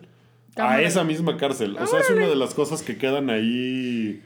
Sí, pues Eh. como que lo tienen checados, me imagino que tienen así a sus veterinarios que les van a hacer chequeos si vaya algún burro enfermo. Entonces están así súper súper sanos, pachones, chingones. Pero están hermosos. Hermosísimos. Muy bonitos, muy divertidos. Tienen toda esta onda de pues las minas. Supongo yo que hay alguna mina que puedes visitar. Tienen Como en Zacatecas. pues, su- sus tiendas de su, su par de tiendas de souvenirs donde puedes comprar el libro de la Ruta 66 embrujada. ¿No? Que creo que tenemos, creo que. Creo ¿Tú que lo sí, compraste? Creo que lo compré. ¿Qué es esto, uno de la Ruta Guanajuato? 66. No sé si embrujada. pero pues es como esa onda, ¿no? Eh, está, está padre. La verdad es que es, pues, es un detour ahí como de un par de horas para ir a ver burritos salvajes. Pff, Está sí muy está encantador. increíble. Sí, está chido. Eh, hay que ir a Burrolandia, ¿no? ¿Qué es Burrolandia? Es un lugar que hay burritos aquí, pero no están, están en un lugar. Es como el parque de los venados acariciables. ¿Por qué no me has llevado a Burritolandia? que yo tampoco he ido. Mira, estoy viendo fotos de burritos. ah, están muy chidos. Y pues está ahí en casi casi la mera ruta 66, nomás te tienes que salir tantito. Y la verdad es que casi todos los escenarios que hay manejando por ahí, que estaba complicado. ¿Te acuerdas que estaba, que tenía unas partes que son Sí. muy, muy, muy curvas? Pinche carretera así del infierno en la montaña. Ladera de la montaña Sí. de, ay, si me caigo, ay, no. Está, sí está gacho, pero llegamos. Se y llegó. salimos de ahí muy bien. Todo bien, muchos burritos muy bonitos. Fíjate que sí, tú sí tomaste la foto. Yo tomé un par de fotos de burritos, sí. Yo no. Muy bonitos. Y pues ya de ahí el siguiente paso Fue Las Vegas. es Las Vegas. Ajá. ¿Qué? Quiero, quiero decir que eh, para, para así acabar bien con Las Vegas, después de que de Las Vegas bajamos hacia California de regreso, todo el, camino de regreso, digo, para terminar bien bien con Las Vegas y ya, acabar este podcast de una vez por todas. Eh, me, me voy a adelantar en el tiempo porque ese es como un... Como que no es una nota alta para acabar. Pero hay un montón de lugares en, en Nevada, como Laughlin, que es un... Es como Las Vegas micro Las Vegas. Horrible, pero pues como es legal el juego, pues también hay gente que va ahí a jugar. Horrible. Es como el Las Vegas para los perdedores más grandes. No me acuerdo. Pasamos por ahí, no nos, no nos paramos ni nada, pero hay muchos lugares muy tristes, muy, muy tristes, porque pues evidentemente la gente pues se ha movido a ciudades más grandes, con más oportunidades, y, y- y un lugar como Laughlin en Las Vegas eh, es muy triste. Y después pues está el desierto, que es el desierto más desierto que yo he visto en la vida, o sea, de verdad, ese y el que nos llevó hasta de Ensenada a Mexicali, que pues es más o menos el mismo desierto, nomás en, otro, en En otro otras punto. latitudes. Eh, qué feo. O sea, qué, qué impresionante el desierto, pero es gris. O sea, ni siquiera es como el desierto de, ah, hay un cactus. No, no, no. Desierto así de que todo está muerto. Eh, bueno, eso es lo que queda de Las Vegas hacia California. eh, pero Las Vegas. Ujú. Sí, pues miren. pues está lo que todo el mundo conoce de Las Vegas, que es el, strip y los shows y esas mamadas, ¿no? A ver, hablemos de la vez que fuimos a Las Vegas. Habíamos ido una previa antes de trabajo. O sea, tú has ido dos. muchas veces. Yo he ido muchas veces. Si quieres, te doy un resumen de las veces que he ido. El primer viaje de trabajo que hice en mi vida fue a Las Vegas, al CES, al Consumer Electronic Show. Y yo estaba muy impresionado porque era como de, hoy el futuro es hoy. Este, porque ahí es donde se presenta como todas las cosas tecnológicas, avances. O sea, en ese tiempo probablemente las televisiones en 4K ni siquiera existían. O sea, era como de, uy, el HD es lo que viene. ¿No? Y ahora pues ya todo el teléfono... Qué risa, güey. ¿Cómo se llaman los teléfonos chinos que no son Huawei, que son de los otros, que son más chafas? Xiomara, Xio- Xiaomi, Xiaomi, Xiaomi, Xiaomi. Bueno, esos también ya tienen 4K y 8K. Bueno, cuando yo fui, que fue 2003, eh, este, No mames, este show, ¿2003? Ajá. Este show siempre sucede en eh, principios de año. El, por ahí En del enero. 4, 5, 6 de enero es cuando sucede. Entonces, bueno, fui a Las Vegas ahí, conocí parte de Las Vegas, me quedé en el hotel MGM, que es el primerito que está, y me acuerdo que está cruzando una calle del aeropuerto. No hay forma de cruzar esa calle a pie. Tienes que tomar un transporte que te lleve al MGM. Eh, bueno, fui esa vez, fui una vez a una pelea de box. De, ¿Por? te voy a decir por qué. Porque me invitó la revista Maxim. Bueno, no me invitó, me dijo, güey, ¿puedes ir a cubrirlo? Va. Y era un evento con Oscar de la Hoya, que es un boxeador, el Golden Boy, eh, muy importante. Y lo entrevisté, platicamos muy chido, buena onda. Y antes, Marco. Marco Antonio Barrera se llama. Peleó en Las Vegas. Entonces me tocó estar en la mesa de los jueces de una pelea de box, cosa que yo en la vida, el box me vale, eh, lo que quieran. Eh, en una pelea previa, un mexicano mató a un gringo. ¿Qué? O sea, mientras tú estabas ahí. Mientras yo estaba ahí, A la verga. no se murió en el ring, pero se murió a las horas en el hospital No mames. de las lesiones sufridas en la pelea de box. ¿Qué pedo? Oye, Sí, eso, fue eso muy es legal. Pues sí, O sea, firman un contrato de si Pues me sí, muero, si no, me es, muero no es culpa de este no, vato. No, no, no, porque pues Güey, están... ¿por qué a los intelectuales les encanta el box? Por eso, ¿no? Porque es una cosa muy primordial. Ay, pinches vatos, estoy hasta los pinches ovarios. Hay, hay una cosa así muy salvaje de dos güeyes madreándose. Entonces... Pero ahora sí, a los intelectuales les, les encanta, empezando Les por. Cortázar. ah, sí. Se bueno. le mamaba el box. Eh, entonces fui a esa pelea de box y la verdad es que me trataron de super lujo. Después de la pelea, eh, tenía yo pulsera de VIP para la fiesta en el hotel, que también era en el MGM. Y era la fiesta de Las Vegas, como te imaginas la fiesta de Las Vegas. Cámara. Imagínate una fiesta de Las Vegas de, De la película, boxeadores. sí, sí. de- así era. ¡No mames! Estuvo así de cámara, la champaña corriendo por todos lados, las celebridades, las modelos, las albercas. Era así de y cámara. Entonces, esa fue mi experiencia, otra de mis experiencias. Y tú en- ahí de. Hola, vengo de Editorial Televisa. Ajá, básicamente de, "Hola". ¿no? Súper teto, pero bueno. eh, la verdad es que ni la disfruté porque si era como de, güey, es el lugar en donde menos pertenezco en la vida. Eh, entonces, mi experiencia de Las Vegas había sido una muy de Las Vegas de película, ¿no? Y, y después Eh, fui a la otra cosa de Rainbow Six Vegas, a la del videojuego, que también fue muy de te quedas en un hotel chido, te llevamos a cenar bien. En la primera vez que fui, fui invitado por Samsung y me llevaron al Cirque du Soleil. Y sí está muy cabrón. O sea, sí está, sí está muy bien hecho eso. De los Cirque du Soleil que he visto, que son como tres, ese estuvo chingón. El- los que han notado en México horribles, pero ese sí es así de. ¡Uy, no mames! Porque implica agua, como su nombre lo indica. Ugh. Oh.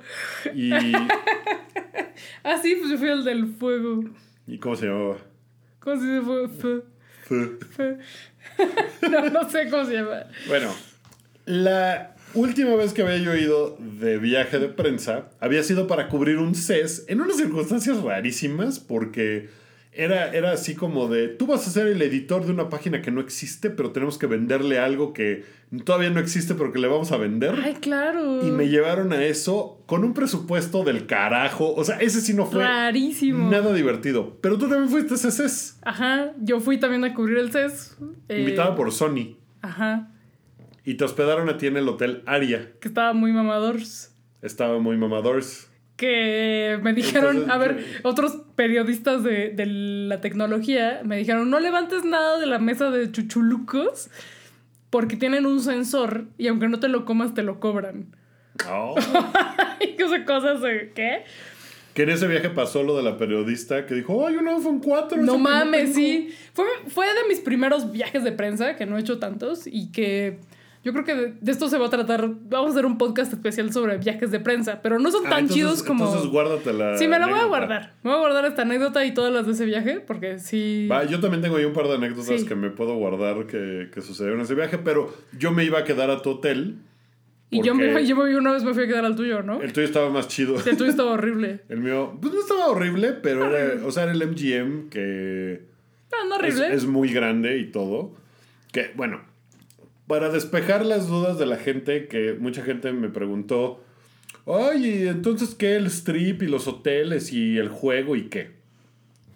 ¿Viste algún hotel que te llamara la atención, aunque sea por kitsch, por ridículo, por lo que sea? A ver, pues está el que tiene como una torre Eiffel, ¿no? Está el París, que tiene no su Torre Eiffel.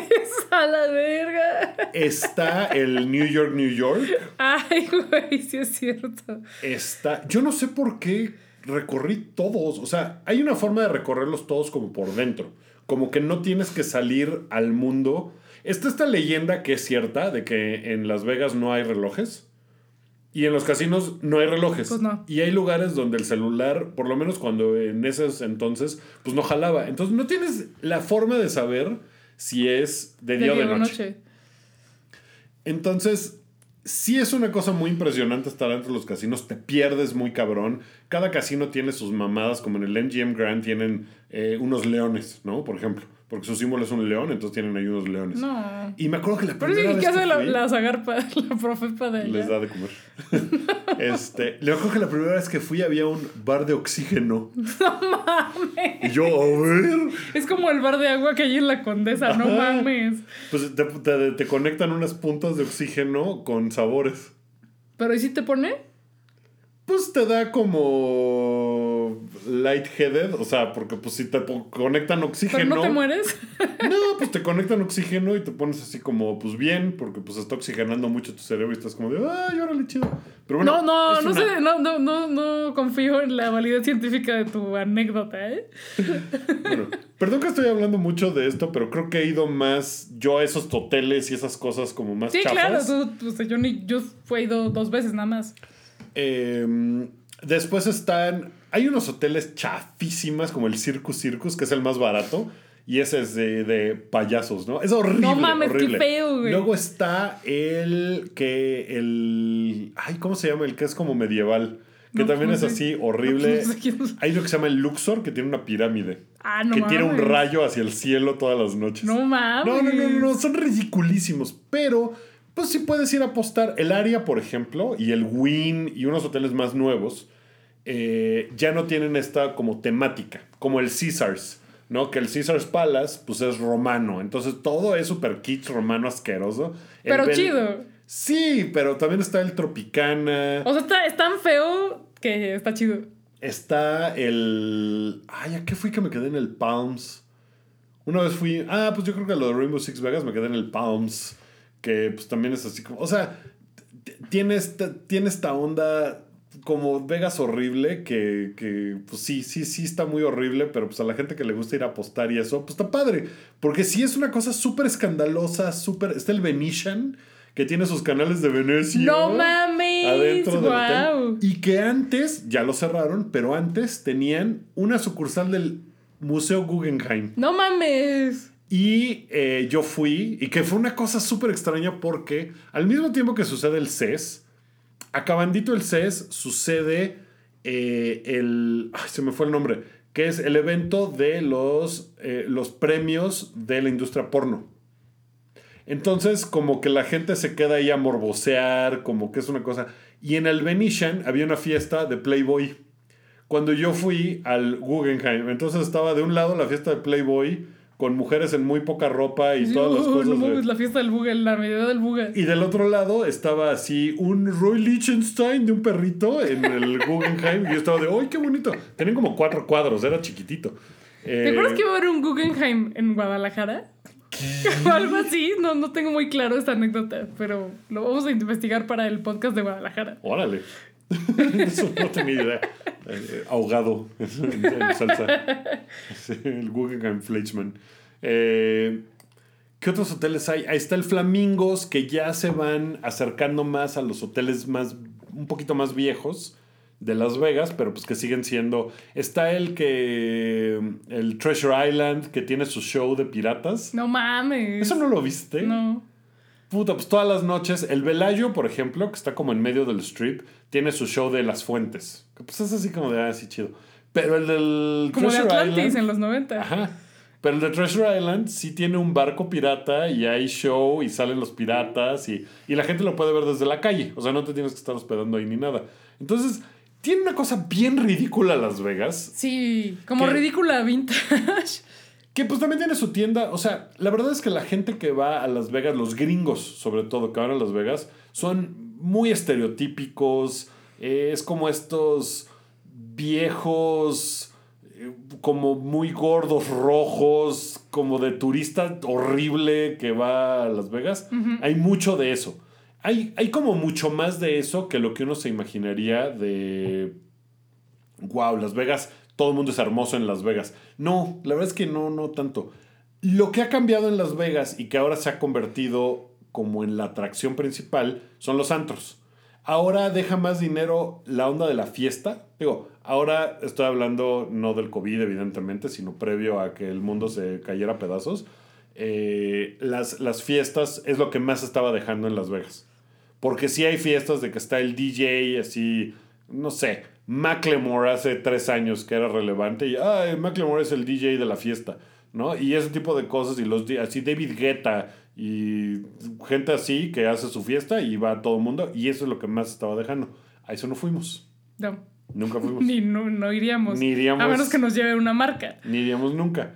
Bueno, eso es el strip en general, que es esta calle muy larga donde están todos los antros y los bares y que como que si te sales tantito de ahí, todo está muerto, horrible y feo. Pero no es verdad. No. Ahora vas tú. ¿No quieres contar tu anécdota de que te amenazaron unos gringos Mm, de una vez? Porque eso fue como en, en, el, en las cercanías del strip. Sí, estaba yo caminando justamente... Aquella vez que estuvimos juntos por casualidad en, la- en Las Vegas. Ajá, y estaba yo caminando del MGM. Hace un al- chingo, hace ya casi 10 años, ¿no? Como de 2010 para 2011 fue eso. O más bien principios de 2011. Debe haber sido, sí. Fue hace Sí, muchísimo un tiempo. chingo. Sí. Estábamos medio O sea, empezando. Todavía estaba tu presidente Calderón. Órale.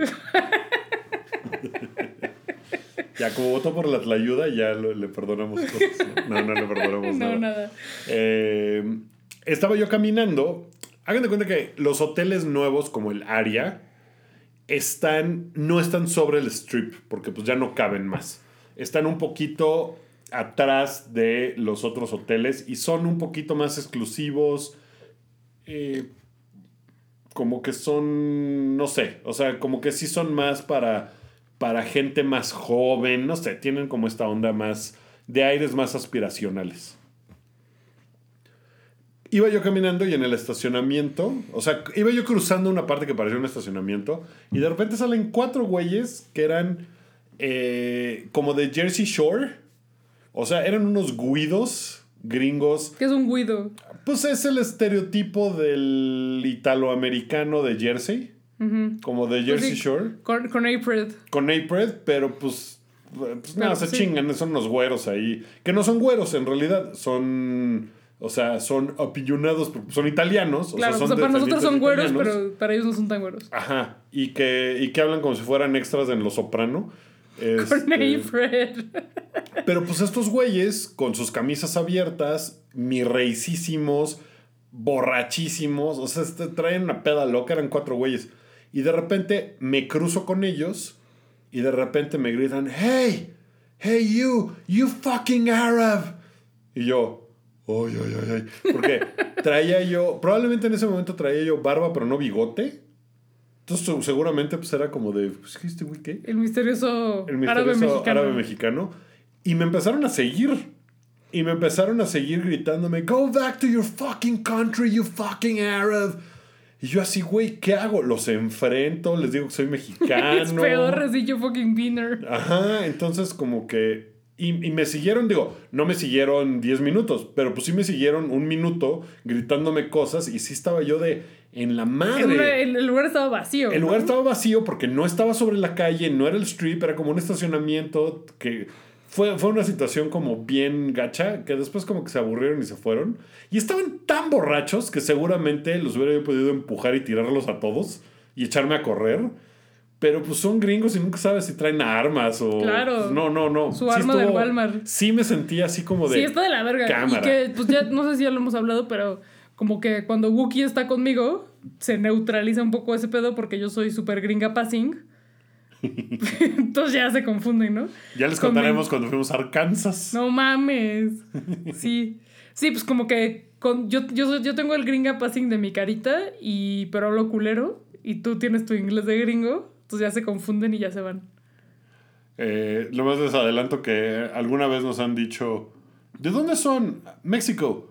¿México? ¿Kansas? es como, no, México, México. New Mexico. No, No, Old, Mexico. Regular México. Eh, bueno, eh, eso, eso pasaba como en estos lugares. eh, cuando fuimos en los viajes de prensa a los que fuimos, eso pasa en el strip. Sí, sí hay muchos shows. Cada vez hay más shows de artistas que hacen residencias, como lo hizo Britney, como lo hizo Celine Dion, como lo hizo Def Leppard. Def Leppard tuvo su residencia en Las Vegas. Qué cabrón. Jerry cabrón. Seinfeld tuvo su residencia. En el Caesars. Qué pedo. Ajá, o sea, hay muchos. Elton John tuvo su residencia en Las Vegas. eh, Prince tuvo su residencia en Las Vegas. O sea, hay muchos artistas que están haciendo eso. Más que en realidad shows como de el Cirque du Soleil o esas cosas que sigue habiendo. Sí sigue estando el de los Beatles y tal, creo. ¿Qué, qué pedo? Ya hablaremos más del Cirque du Soleil cuando yo hable de Quebec, ¿no? Pero, Sí, pero tú fuiste así a deep dive al Cirque du Soleil, pero... o sea, si yo fui al True Cirque du Soleil, y odio el Cirque du Soleil. Aparte, yo tengo la anécdota de cuando fui a alguien que trabajó en el Cirque du Soleil en una boda horrible en Tepoztlán. Ese no sé en qué, en qué podcast entre, si en el de Morelos. Casi escupo el vino que estoy tomando. Eh, bueno, como contexto de lo demás, de este viaje en específico en el que fuimos a la Ruta 66 y acabamos en, Sí. eh, en Las Vegas, hay una película que yo amo muchísimo que se llama Swingers, sí. dirigida por Doug Lyman, escrita por John Favreau, que puta, me, me ayudó a... Soy de so- Fabro y siempre he dicho Fabro. yo también hasta que estuve en una habitación con él y dijo, digo, había otras Wookie, 40... Wookie codeándose con celebridades desde 2000. No, no le pude preguntar nada. Yo le quería preguntar y decirle gracias por Swingers, te amo. eh, Porque me parece un gran, gran, gran director y un gran tipo. eh, pero dijo que se pronuncia Favreau. Entonces, Ah, ah, ok, es John Favreau. Favreau. Y esta película de Swingers eh, sale John Favreau y sale eh, Vince Vaughn y van a Las Vegas. Son dos tipos que pues no son, ellos creen que son cool, pero no son tan cool. Y van a Las Vegas, Vegas baby, Vegas, you're so money baby and you don't even know it. Amo esa película, la podría yo quotear todo el, todo el día. Y van a Las Vegas en una circunstancia que no es de, o sea, es así como de, no, nosotros somos unos tipos muy cool para ir al strip.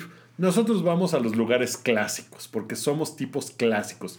Entonces, esta idea de Las Vegas clásica siempre había estado como en mi cabeza y nunca la había yo podido explotar en realidad porque no es fácil llegar a Las Vegas viejo si uno no trae coche. Ya lo había intentado y, ay cabrón, ¿qué lugares más feos hay en Las Vegas? Porque hay una parte de Las Vegas más viejo del strip. Las Vegas es una ciudad inventadísima. ¿No? Que se Como inventó. Cancún. Como Cancún, que se inventó Frank Sinatra para poder lavar dinero, qué sé yo, pero es una ciudad muy joven, muy inventada, donde ahorita ya viven 4 millones de personas. O sea, ya ha crecido Como Cancún. hacia otros lados y que ya no es nomás la industria del casino, sino ya hay otras cosas. Entonces, pues evidentemente la gente que vive en Las Vegas no va a los casinos de los turistas, van a otros lugares y es lo que queríamos ver. Eh, está lleno, lleno, lleno, lleno, como lo han visto en History Channel, de pawn shops, de tiendas de... eh, ¿Cómo se llama? Eh, De empeño. de empeño. Lleno. Y hay unas super culeras donde de verdad la gente va a empeñar sus dientes, su relleno de diente de oro para sacar lana, para ir a apostar a ver si le pegan. Entonces, Las Vegas tiene esta onda de... eh, o sea, siempre le he pensado como... o sea, es un lugar, y Las Vegas viejo más, que huele a cigarro, sudor y sueños rotos. Como, como que así es toda esa onda de aquí lo perdí todo, ¿no? La gente llega con la ilusión de que va a cambiar su vida y al final acaba perdiéndolo todo. Y es muy impresionante y, y yo quería mucho ir a esa experiencia de Las Vegas viejo por Swingers, porque es una película que amo mucho. Sí. Y además la primera que, cosa que hicimos en este viaje de la Ruta 66 fue ir a un concierto. Ajá, que además en Swingers aparece Big Bad Voodoo Daddy a lo largo de toda la película. No en Las Vegas, pero la música en buena parte es de Big Bad Voodoo Daddy. Y resultó que ese fin de año iba a haber un concierto de Big Bad Voodoo Daddy. Navideño. navideño en un lugar, en un casino que se llama el Orleans. Ajá. Y estaba lleno de viejitos. Estuvo padrísimo. Estuvo increíble. Increíble. Sí, yo lo amé mucho. Ya habíamos visto a Big Bad Voodoo Daddy antes en Nueva York. Llegamos tarde por mi culpa, perdón. Llegamos ¿Cómo vas a tarde? ¿Cómo, te lo- ¿Cómo te puedo compensar? Porque pues ya lo hiciste llevándome a este. Ah, Pero tú tenías la idea de, no, los conciertos empiezan tarde. Y entonces Pues llegamos... porque yo venía de los conciertos de Dilema en el Circo Volador. Ajá, pero ya bueno, nos dimos ya, cuenta perdón, que, estoy muy triste. que no, Ya, que no, ya, suceden. Ya. ¿Te- bueno, pero sí llegamos a tiempo. ¿Te acuerdas que una vez te perdiste un concierto de Tropical Forever porque pensaste, no, empieza tarde y llegaste y ya se había acabado? No, creo que no fui. No, íbamos a ir y llegamos y ya no había nada o ya se había acabado o alguien nos dijo, no, ya se acabó, ya ni vengan. Ah, tal vez. Creo que eso fue lo que pasó. Y no vimos a. Tropical Forever. Ya aprendimos, ahora siempre llegamos a tiempo a los No, conciertos. además ya ha cambiado la cultura incluso en México. Ahora los conciertos en México empiezan a tiempo. Ajá. Muy Sí. impresionante. Es que tú no sabes cómo era esto en 2002. O sea, a ver. Tú no sabes cómo, ir al- eh, cómo era ir al, al Salón de Espectáculos El Rayo en Iztapalapa y que literalmente a los organizadores se les olvidaba que eh, tenían que llevar a la banda abridora. Y que empezaba literalmente cuatro horas tarde. A ver, en el 92, Guns N' Roses vino a la Ciudad de México y el concierto iba a empezar a las 7 y media y empezó a las 11 y media. Ahí está. Ahí está. Pero es culpa de Axel Rose también. Es culpa de Axl Rose, eso le Sí. gustaba hacer. Bueno, En fin. este, vimos en el Orleans a Big Bad Voodoo Daddy y fuimos a otros muchos lugares. Hay una parte que ya están tratando de gentrificar, que es la parte de Las Vegas viejo, que se llama eh, Fairmont. No sé. No, no lo No sé, apuntado no, porque fuimos. apuntado. Que tiene esta cosa de que es como un pasaje medio cultural y que Ah, tiene sí, como sí, sí. proyecciones en el techo. Sí, eh, pero no, sí lo están intentando gentrificar. Sí, claro. O sea, Ah. es como. Es como revivir. Bueno, no gentrificar, pero es como revivir. Ya. Sí, ya sé que, que tienen su, su bar, restaurante de doctores, de temática de doctores. No sé si siga. Ah, el. Como el- para la cruda, ¿no? el bypass o cómo se llamaba. No sé, no Eh, fuimos. No fuimos porque tenía esa onda de. Pues si te mueres, te mueres, ¿no? Pero es así como el Quadruple Bypass, se llamaba la hamburguesa famosa. Eh, que yo creo que ya les cancelaron el lugar porque hicieron una cosa así de. Tenemos unas hamburguesas súper grasosas, eh, fritas en grasa, ¿no? Así como súper horrible. Se llama Fairmont Street. Ya. Sí, Fre- Fremont Street. ya. Sí, pues que fuimos también a un bar de maquinitas, como no, que estaban muy de moda en la época. Ajá, que estaba padrísimo y que ya cerró.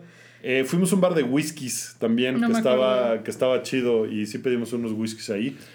No sé si te acuerdas que había una calle donde había unas cosas bien hipsters, muy gentrificadas, Ah, muy claro, nuevas. sí. Un hotel muy nuevo que no era casino y nomás era hotel. Y que llegamos y tocamos y dijimos, ay, todavía está abierto. Y que nos dijeron, ya no, pero pásenle. De la comida. Era año nuevo. Sí, era claro. 31 de diciembre. Ya ac- acababa de ser año nuevo, ya sea, nos agarró el año nuevo en la calle, así en medio de la calle, que empezamos a ver fuegos artificiales. Ah, la verga, ya es año nuevo. Eh, y era un restaurante, aquí lo tengo, que es Carson Kitchen. ¿Y sigue abierto? Sí. Es más, no, no solo sigue abierto, sino que ya tienen sucursales en Atlanta y en no sé cuántas ciudades. ¡Wow! Y lo acababan Estaba- de abrir. Sí, lo acaban de abrir. Era, pues ya saben, el restaurante de chavos fifí, pero hipsters con un sueño. Y, eh, sí, y platicamos con el dueño. Con el chef. Y nos contó. Chef dueño, no sé. Ajá. Y pues sí, nos platicó del lugar. Acabo, sí, acababan de abrir. Estaba delicioso, un poco más caro de lo que nosotros normalmente Sí. pagamos, pero pues también el dólar, o sea, teníamos más baro y el dólar estaba más barato. Y era año nuevo. Era y año nos nuevo. abrieron, y nos abrieron ya que habían cerrado. O sea, y nos dijo, órale, sí, pásenle, va. ¿Te acuerdas que nos dieron un postre que sabía donitas bimbo? Sí, me acuerdo. ¿Y te acuerdas que, que tenían una mermelada de tocino? No que mames, sí. Yo nunca la había probado. O sea, nunca había probado una cosa así. que Sí, ahora como que la mermelada tocino ya en cualquier Oxxo hay, pero todo. en ese entonces no. Me acuerdo que fue muy increíble. En Ese cualquier lugar, fue- hipster ahí de la Roma hay, pero entonces no. Sí, estuvo, fue una muy buena cena de Año Nuevo en Carson Kitchen. Si tienen dinero y ganas de gastarlo, pueden ir ahí, si están en Las Vegas. Sí, pues si están en Las Vegas con varo y, y en vez de apostar quieren comer rico, vayan a Carson Kitchen. Sí, y, y pues es como de esas cosas que están. eh, o sea, que son nuevas y que no son necesariamente ir al casino eh, a apostar. Que pues está muy bien. Yo, la verdad, he apostado. No sé, 20 dólares cada que he ido y lo he perdido todo Sí, en una mano de... Se supone que sé jugar blackjack porque mi ¿Por? tía... Porque mi tía Terry, a Ah, la le que gusta mencioné la- al el, principio, el juego. le gusta mucho el juego y va a Las Vegas muy seguido. Porque pues está cuatro horas de donde vive, entonces puede manejar a Las Vegas un fin de semana y feliz. Y, y ha ganado una lana, o sea, en alguna ocasión ganó así 1.600 dólares. este, Órale. Cosas así, digo, no una lana, lana, pero Una sí, sí ha ganado como de, ay, te regalamos la noche para que te quedes aquí este, la próxima vez que vengas y cosas por el estilo. Entonces, fuimos a un lugar a desayunar después, que era un lugar vegetariano, que también era bien hipster, porque esa zona está bien No, no era hipster. vegetariano, se llamaba Eat. O sea, de, Ah, sí, sí, cierto, totalmente hipster. Y me acuerdo que tenían huevos motuleños, súper espurios.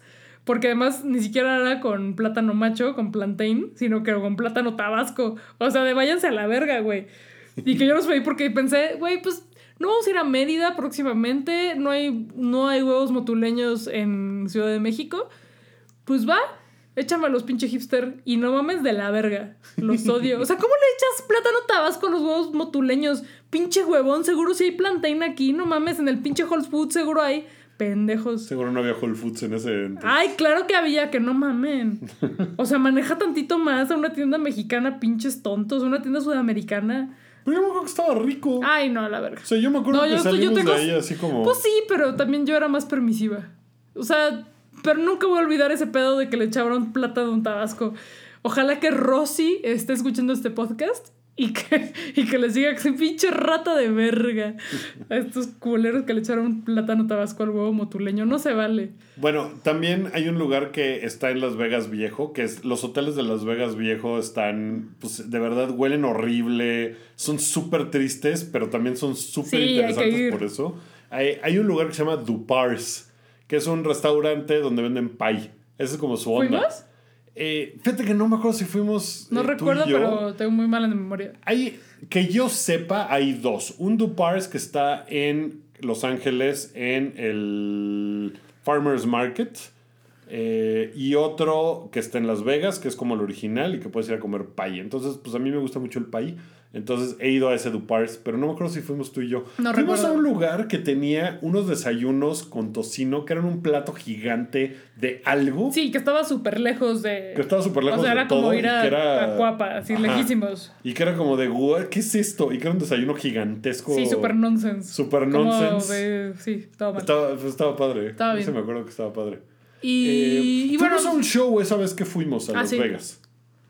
Fuimos a ver una puesta en escena que se llamaba el Million Dollar Quartet, ajá. que está basado en una foto muy famosa que se tomó en Sun Records. eh, que un día hay que hablar de Sun Records Sí, en pues, ese, en ese el- otro road el- trip. sí, en ese- que fue el segundo road trip que hicimos, ¿no? Fue el segundo road trip que hicimos y De Nueva Orleans a Chicago. Y, y fuimos a Memphis y a Sun Records. Y eh, bueno, en Sun Records se tomó una foto muy famosa donde están Elvis, Johnny Cash, eh, Jerry Lee Lewis y eh, Carl Perkins, que eran conocidos como el Million Dollar Quartet, porque hacían su música muy bonita. Entonces es como la historia de esos cuatro personajes contada musicalmente. Yo estaba feliz de la vida. Tú estabas muy contento. La neta estaba muy, muy, muy contento. Y después de eso salimos y nos fuimos a encontrar con... Rodrigo Solé, que escucha este podcast. Ajá, y que él, se- él venía saliendo de llevar, si mal no recuerdo, a su hermana a un concierto de Justin Timberlake. Creo que sí. Él iba con su familia. Ajá, él estaba en Las Vegas con su Y, familia. pues, también usuario de Foursquare. Fue así de, ah, no me voy a estar en Las Vegas, ¿qué pedo? Hay que ir por una chela. Entonces fuimos por él y fuimos a un bar tiki. que se llama Frank's. Ajá. Que, que o sea, los lugares a los que fuimos ya a janguear finalmente eran lugares para pues gente de ahí, no, Sí, para no, no es, es para local, no es pa- o sea, no están ni cerca del strip ni nada lejos, allá aventado. Frank's estaba increíble. Increíble, increíble. Un gran bar tiki. Los bares tikis nos gustan. Este Sí, Estaba súper chido. top 5 de bares y, y tiki. con Solé nos la pasamos muy increíble, así que abrazo Solé. Solé hay que ir a algún bar Ajá, de algo. gomichelas o tiki, tiki de gomichelas. Hay otro lugar al que fuimos que se llama el Double Down. Sí, que ya hablamos de, de la sucursal en Nueva York, bueno, en Manhattan. eh, porque solo, sí, solo hay dos, el de Manhattan y el de Las Vegas, pero el, el de Las Vegas es el original. Abre 24 horas y tienen, eh, ahí fue donde nació este pedo, es un bar punk, donde que, que Nos sí, tocó, ahí sí nos tocó que tocara banda, ¿no? Iban a tocar, pero nos fuimos temprano porque ya somos, somos mayores desde ese entonces. Desde hace cinco años ya somos, seis años somos mayores. Eh, iban a tocar muy tarde porque justo como es un lugar 24 horas, los toquines empiezan a las 3 de la mañana. Y ahorita me caería súper bien un toquín a las 3 de la mañana, pero como hay COVID no se puede. Entonces nos fuimos antes de que empezara, iban a tocar. Pero el lugar es, no mames, tienen este pedo de, del seguro de, a ver, de, de- si vomitas tú lo limpias, pero puedes comprar tu seguro de 20 dólares. Entonces, si planeas vomitar, compras tu seguro y entonces ya ellos lo limpian. Eso y que tienen el martini de tocino. Ajá. No era. mames.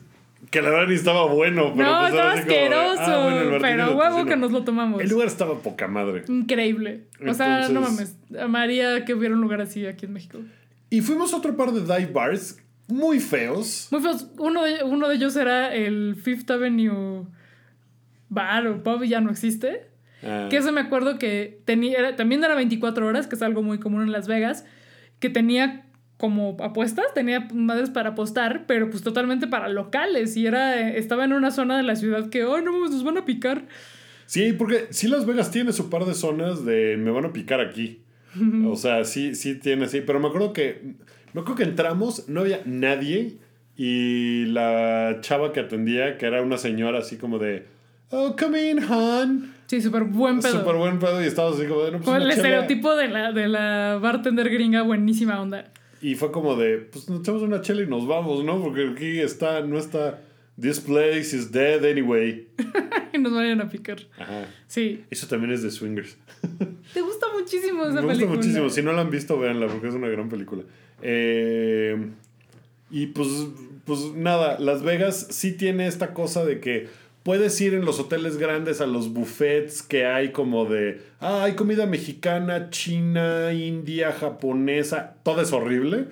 Pero pues estás como, estás enfiestado, estás desvelado, O sea, sí me acuerdo que la primera vez que fui, sí fue una cosa como de, güey, no dormí en tres días, pero pues era yo muy joven. Estabas joven. Eh, y pues sí era así como de la fiesta, fiesta, fiesta, porque pues puedes armar la fiesta. Y hay muchos hoteles donde todavía tienen esta onda de que mientras estás jugando te llevan chupe. Entonces pues te sientas en tu mesa y de blackjack apostar de a dólar y pues llega una persona y te dice, ¿qué quieres de tomar? No, pues un whisky y te llevan tu whisky, le das su propina a la chava y si le das buena propina te lleva, pues te sigue y te sigue llevando chupe. Entonces sí, sí agarras unas fiestas como muy locotronas y luego sales a la tienda de M&M's, ¿no? Así, así como de, "Uy, ¿qué está pasando? Esa experiencia no la he vivido. Yo la vi. ¿Sabes qué me acuerdo que hice en, en Las Vegas? Porque estaba yo, era de día. No me acuerdo en cuál de los momentos, como que ya había yo hecho todo lo que tenía que hacer. Seguramente fue en la de la pelea de, de, de box. Y me metí al cine. y no me acuerdo qué película vi. Tal vez fue 40 Year Old Virgin.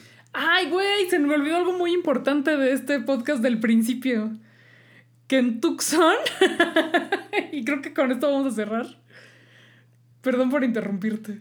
No, no, no, está, está bien. En Tucson fuimos a ver a un cine independiente The Interview cuando todavía estaba prohibida. ¡Wow! Ya no me acordaba de eso tampoco. ¡Qué increíble! Y, a ver, el cine independiente vendía chelas artesanales. Ajá, obviamente. obvio, güey. Nos compraron nuestras chelas artesanales.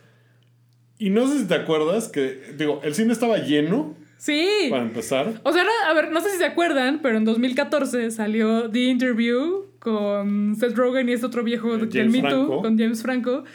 Eh, y fue un pedo porque estaba. ¿Cómo fue el pedo de que estaba prohibida? La- la- el asunto de esa película es que es una trama en la que intentan asesinar a Kim Jong-un. Ajá. Y como era de Sony esa película, y como no- Corea del Norte se enteró y se enojó mucho, le hackeó todas sus cosas a Sony. No mames, y es liqueó cierto. un montón de cosas de Sony.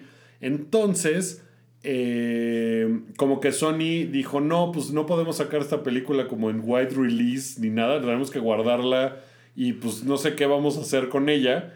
Eh, pero había cines donde sí la pusieron. Y antes de la proyección, Ajá. había un video de Seth Rogen y James Franco diciendo: Hola, hola, que vinieron a este cine de los Gracias tres por cines- apoyarnos. de los tres cines que, en los que se está proyectando esta película, ustedes están en uno de ellos. Gracias, Ajá. porque es una película bien chida y, y ya, whatever. Sí, Hijo, ya no me acordaba de sí, eso. sí, sí. Estuvo increíble porque, pues sí, somos muy fans de esos viejos. Pues sí, A pesar de que Seth James Rogen. Franco. Sí, James Franco a la verga. Pero Seth Rogen así en nuestros corazones. Y la película, pues sí, estaba No muy mames, sí, chingona. está increíble. Ya después estaba así, ya está en el pinche canal 5 en los aviones a la verga. Pero en ese momento era como súper, ay, wow, ver algo rarísimo e inalcanzable. Pues sí, porque Sony tuvo que detener la salida de esto porque sí Norcorea estaba de güey. Si Los voy a bombardear, culero. Te vas a la. Te Ajá, regalo. Te regalo. Eh, entonces eso fue lo que hicimos. Así. Y pues eh, esa fue la vez que pasamos Año Nuevo en Las Vegas. Y creo que es la última vez que hemos ido a Las Vegas. Sí, no hemos regresado, pues ¿para qué? Yo quiero regresar porque ahora el equipo de fútbol americano al que le voy se mudó a Las Vegas. Te gusta mucho. Sí, me gusta. Sí, iría yo. Luego. Iría yo aunque sea un fin de semana a ver al- un partido. ¿Cuál es tu palabra secreta?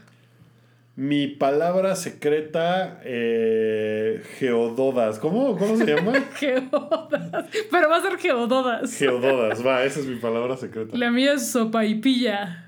Así con la I. Sopaipilla, porque así se llaman. Se llama sopaipilla. Sopaipilla. Lo chequé en los menús. Sopaipilla. Wow.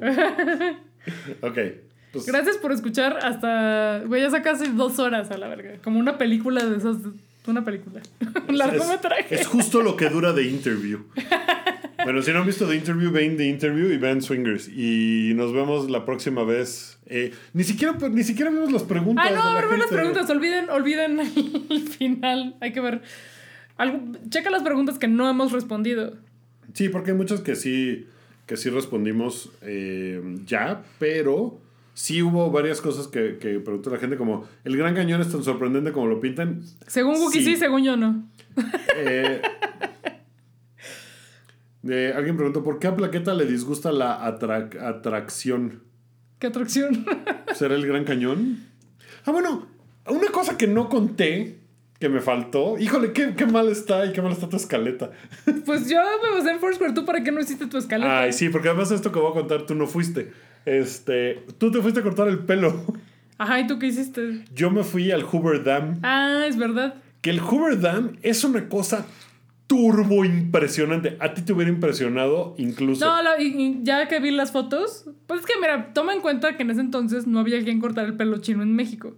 Ahora ya hay. Entonces yo necesitaba irme a cortar el o pelo sea, a los Estados Unidos te de has ido a cortar el pelo a Portland, a Las Vegas. A Los Ángeles, A Nueva Nueva York. Güey. Pero ya no, porque además ya hay tutoriales de cómo cortarte el pelo tú Sí, sola ya, en la ya casa. ni te, ya ni te vas a cortar el pelo. Ah, ya me vale verga. Este, bueno, mientras tú te cortabas el pelo en un lugar, yo me fui al Hoover Dam porque tú no quisiste ir. Me dijiste, nada, qué hueva.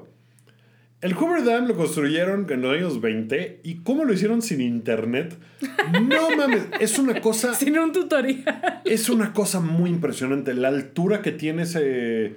O sea, e- esa presa, eh, la forma en que está construida, porque además tiene cosas como de Art Deco, tiene unos ángeles Art Deco muy cabrones. Fue una cosa muy impresionante. Sí, yo, o sea, yo estaba muy asustado porque me dan mucho miedo las alturas, entonces Pobrecito. como acercarte a algo era de, uy, hay unos puentes muy, muy, muy altos.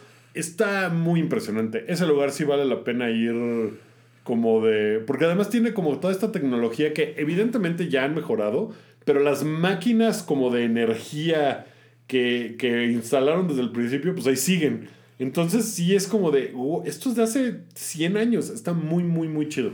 Es muy Sí. impresionante y muy Sí, me gustaría ir ahora que volvemos a Las Vegas. Alguien me pregunta si nos casamos en Las Vegas. Deberíamos casarnos las- con un Elvis. Fíjate que un- una persona que conozco, el niño, se casó en Las Vegas con un Fíjate. Elvis. ¿Y, pues, qué pasó? Pues creo que se divorció. Ah, bueno. Eh, o no sé, no sé si se divorció.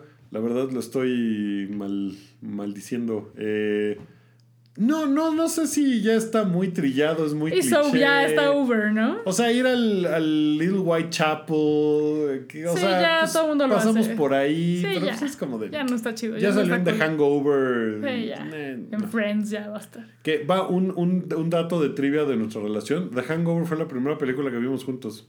Tienes el, el boleto. Yo tengo el boleto en algún lado porque fue como nuestra primera cita, cita así como de... Que no fue en el aeropuerto. Que no fue en el aeropuerto. cine o en el fuimos a ver aeropuerto. The Hangover. Fíjate. Ajá.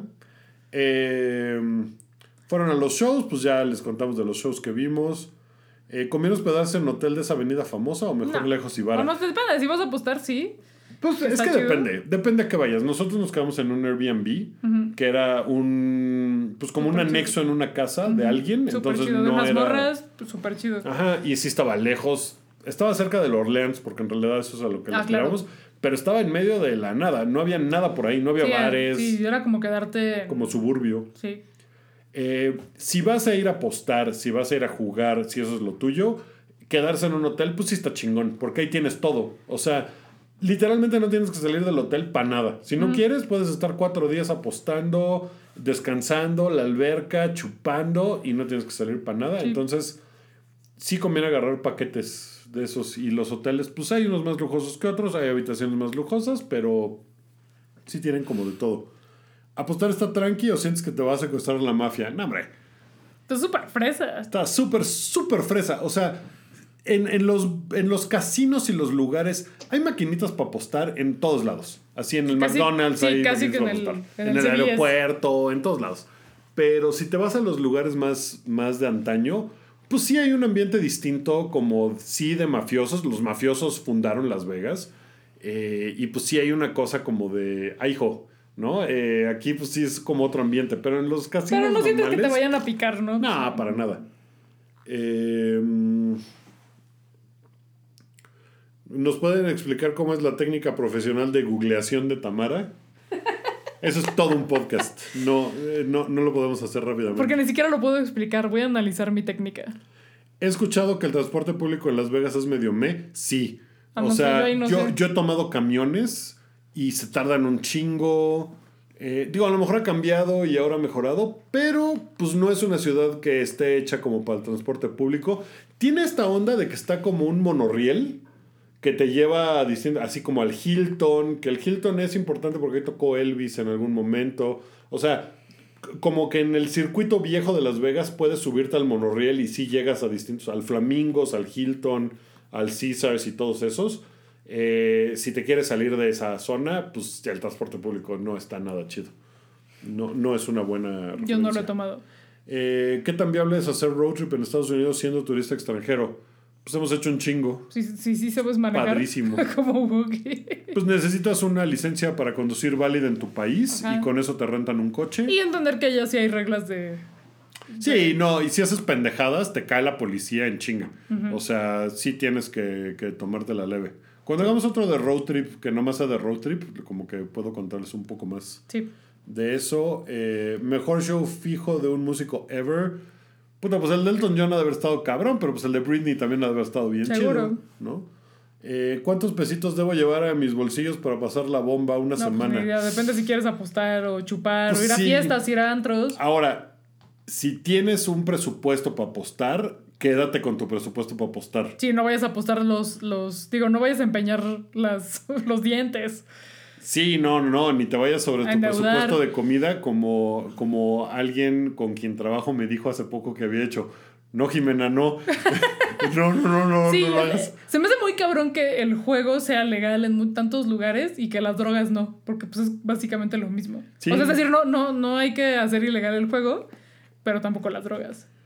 Hay que No, legalizarlas pues no. todas. Eh, ¿Qué tan cool es la ruta 66? Sí está Sí, cool. sí está cool. Sobre todo en esta onda como de nostalgia. Y de, si, te les- gustan las cosas viejas, abandonadas y mugrosas, sí.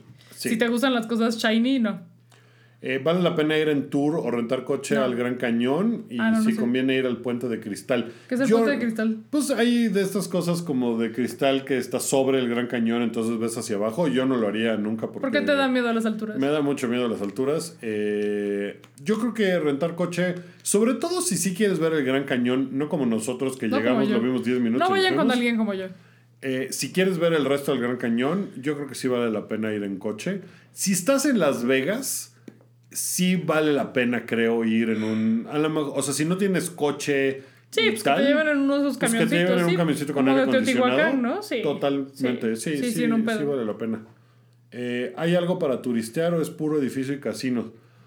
Pues El viejo Las Vegas y también está, eh, que no fuimos, que es un complicado ir, el cementerio de letreros el, de neón. el cementerio de letreros de neón, yo fui Ah, ¿tú a la parte de afuera, Ah. no, no entré. Porque tenías que hacer cita y nada más. Creo que ahora ya abre diario, pero antes nada más abría así los martes. Entonces era un pedo, no era nada fácil ir y ahora ya se convirtió como en una atracción más... Más establecido. Pero sí hay algunas cosas que, que, que se pueden turistear, la verdad. Sí, sí, sí vale la pena. Eh, eh, ¿Me voy a quedar pobre? Pues depende. Depende, si, si lo, si lo apuestas. Si así lo intentas, sí. Sí. Ahora ¿Y sí ya? ya se acabó. Ahora sí ya. Bueno, recuerden sopapilla y ¿qué era la tuya? Eh, ¿Geodudos o qué? Geododas. Geododas. Gracias por escuchar esta, estas casi dos horas de podcast. Gracias a todos los que han escuchado todos los podcasts que eh, pues ya se están acercando cada uno hacia 2000 escuchas. Está bien padre, Sí. qué padre que 2000 personas lo escuchen. Sí, muchas gracias. Y todas las personas que nos, nos mandan mensajes, los apreciamos mucho. Y gracias a Joali que nos esperó tres semanas para este podcast. Sí, gracias, de verdad, gracias por mandarnos mensajes, mandarnos preguntas. Eh, lo apreciamos muchísimo. Alguien preguntó que cuándo el de Londres. Tenemos que volver a ir a Londres porque yo no yo me siento. no, yo tampoco sé bien de Londres. No. Porque el primer viaje que hice me la pasé borracha. Entonces no me acuerdo de nada. Yo fui de. Yo, yo he ido tres veces a Londres, pero ha sido hace mucho. Siento que ahorita no estoy. No estoy preparado para hacer uno de Londres. ahora pero que baje, ahora que se vayan a la verga con su dinero y, y baje la libra, Nos vamos a Londres. vamos a Londres porque tenemos donde quedarnos con EDMG. Ajá, y nos vamos a, a, a los otros lugares como Burnmouth y todo que ya me escribieron también de ahí y de, de otros lugares que está padre. Entonces, eso haremos. Probablemente el que siga entonces será de Colombia. Sí, ¿Te late? sí, pues a ver si les late a, a nuestro estimado público. A ver si les gusta. Muchas gracias. Gracias, nos vemos.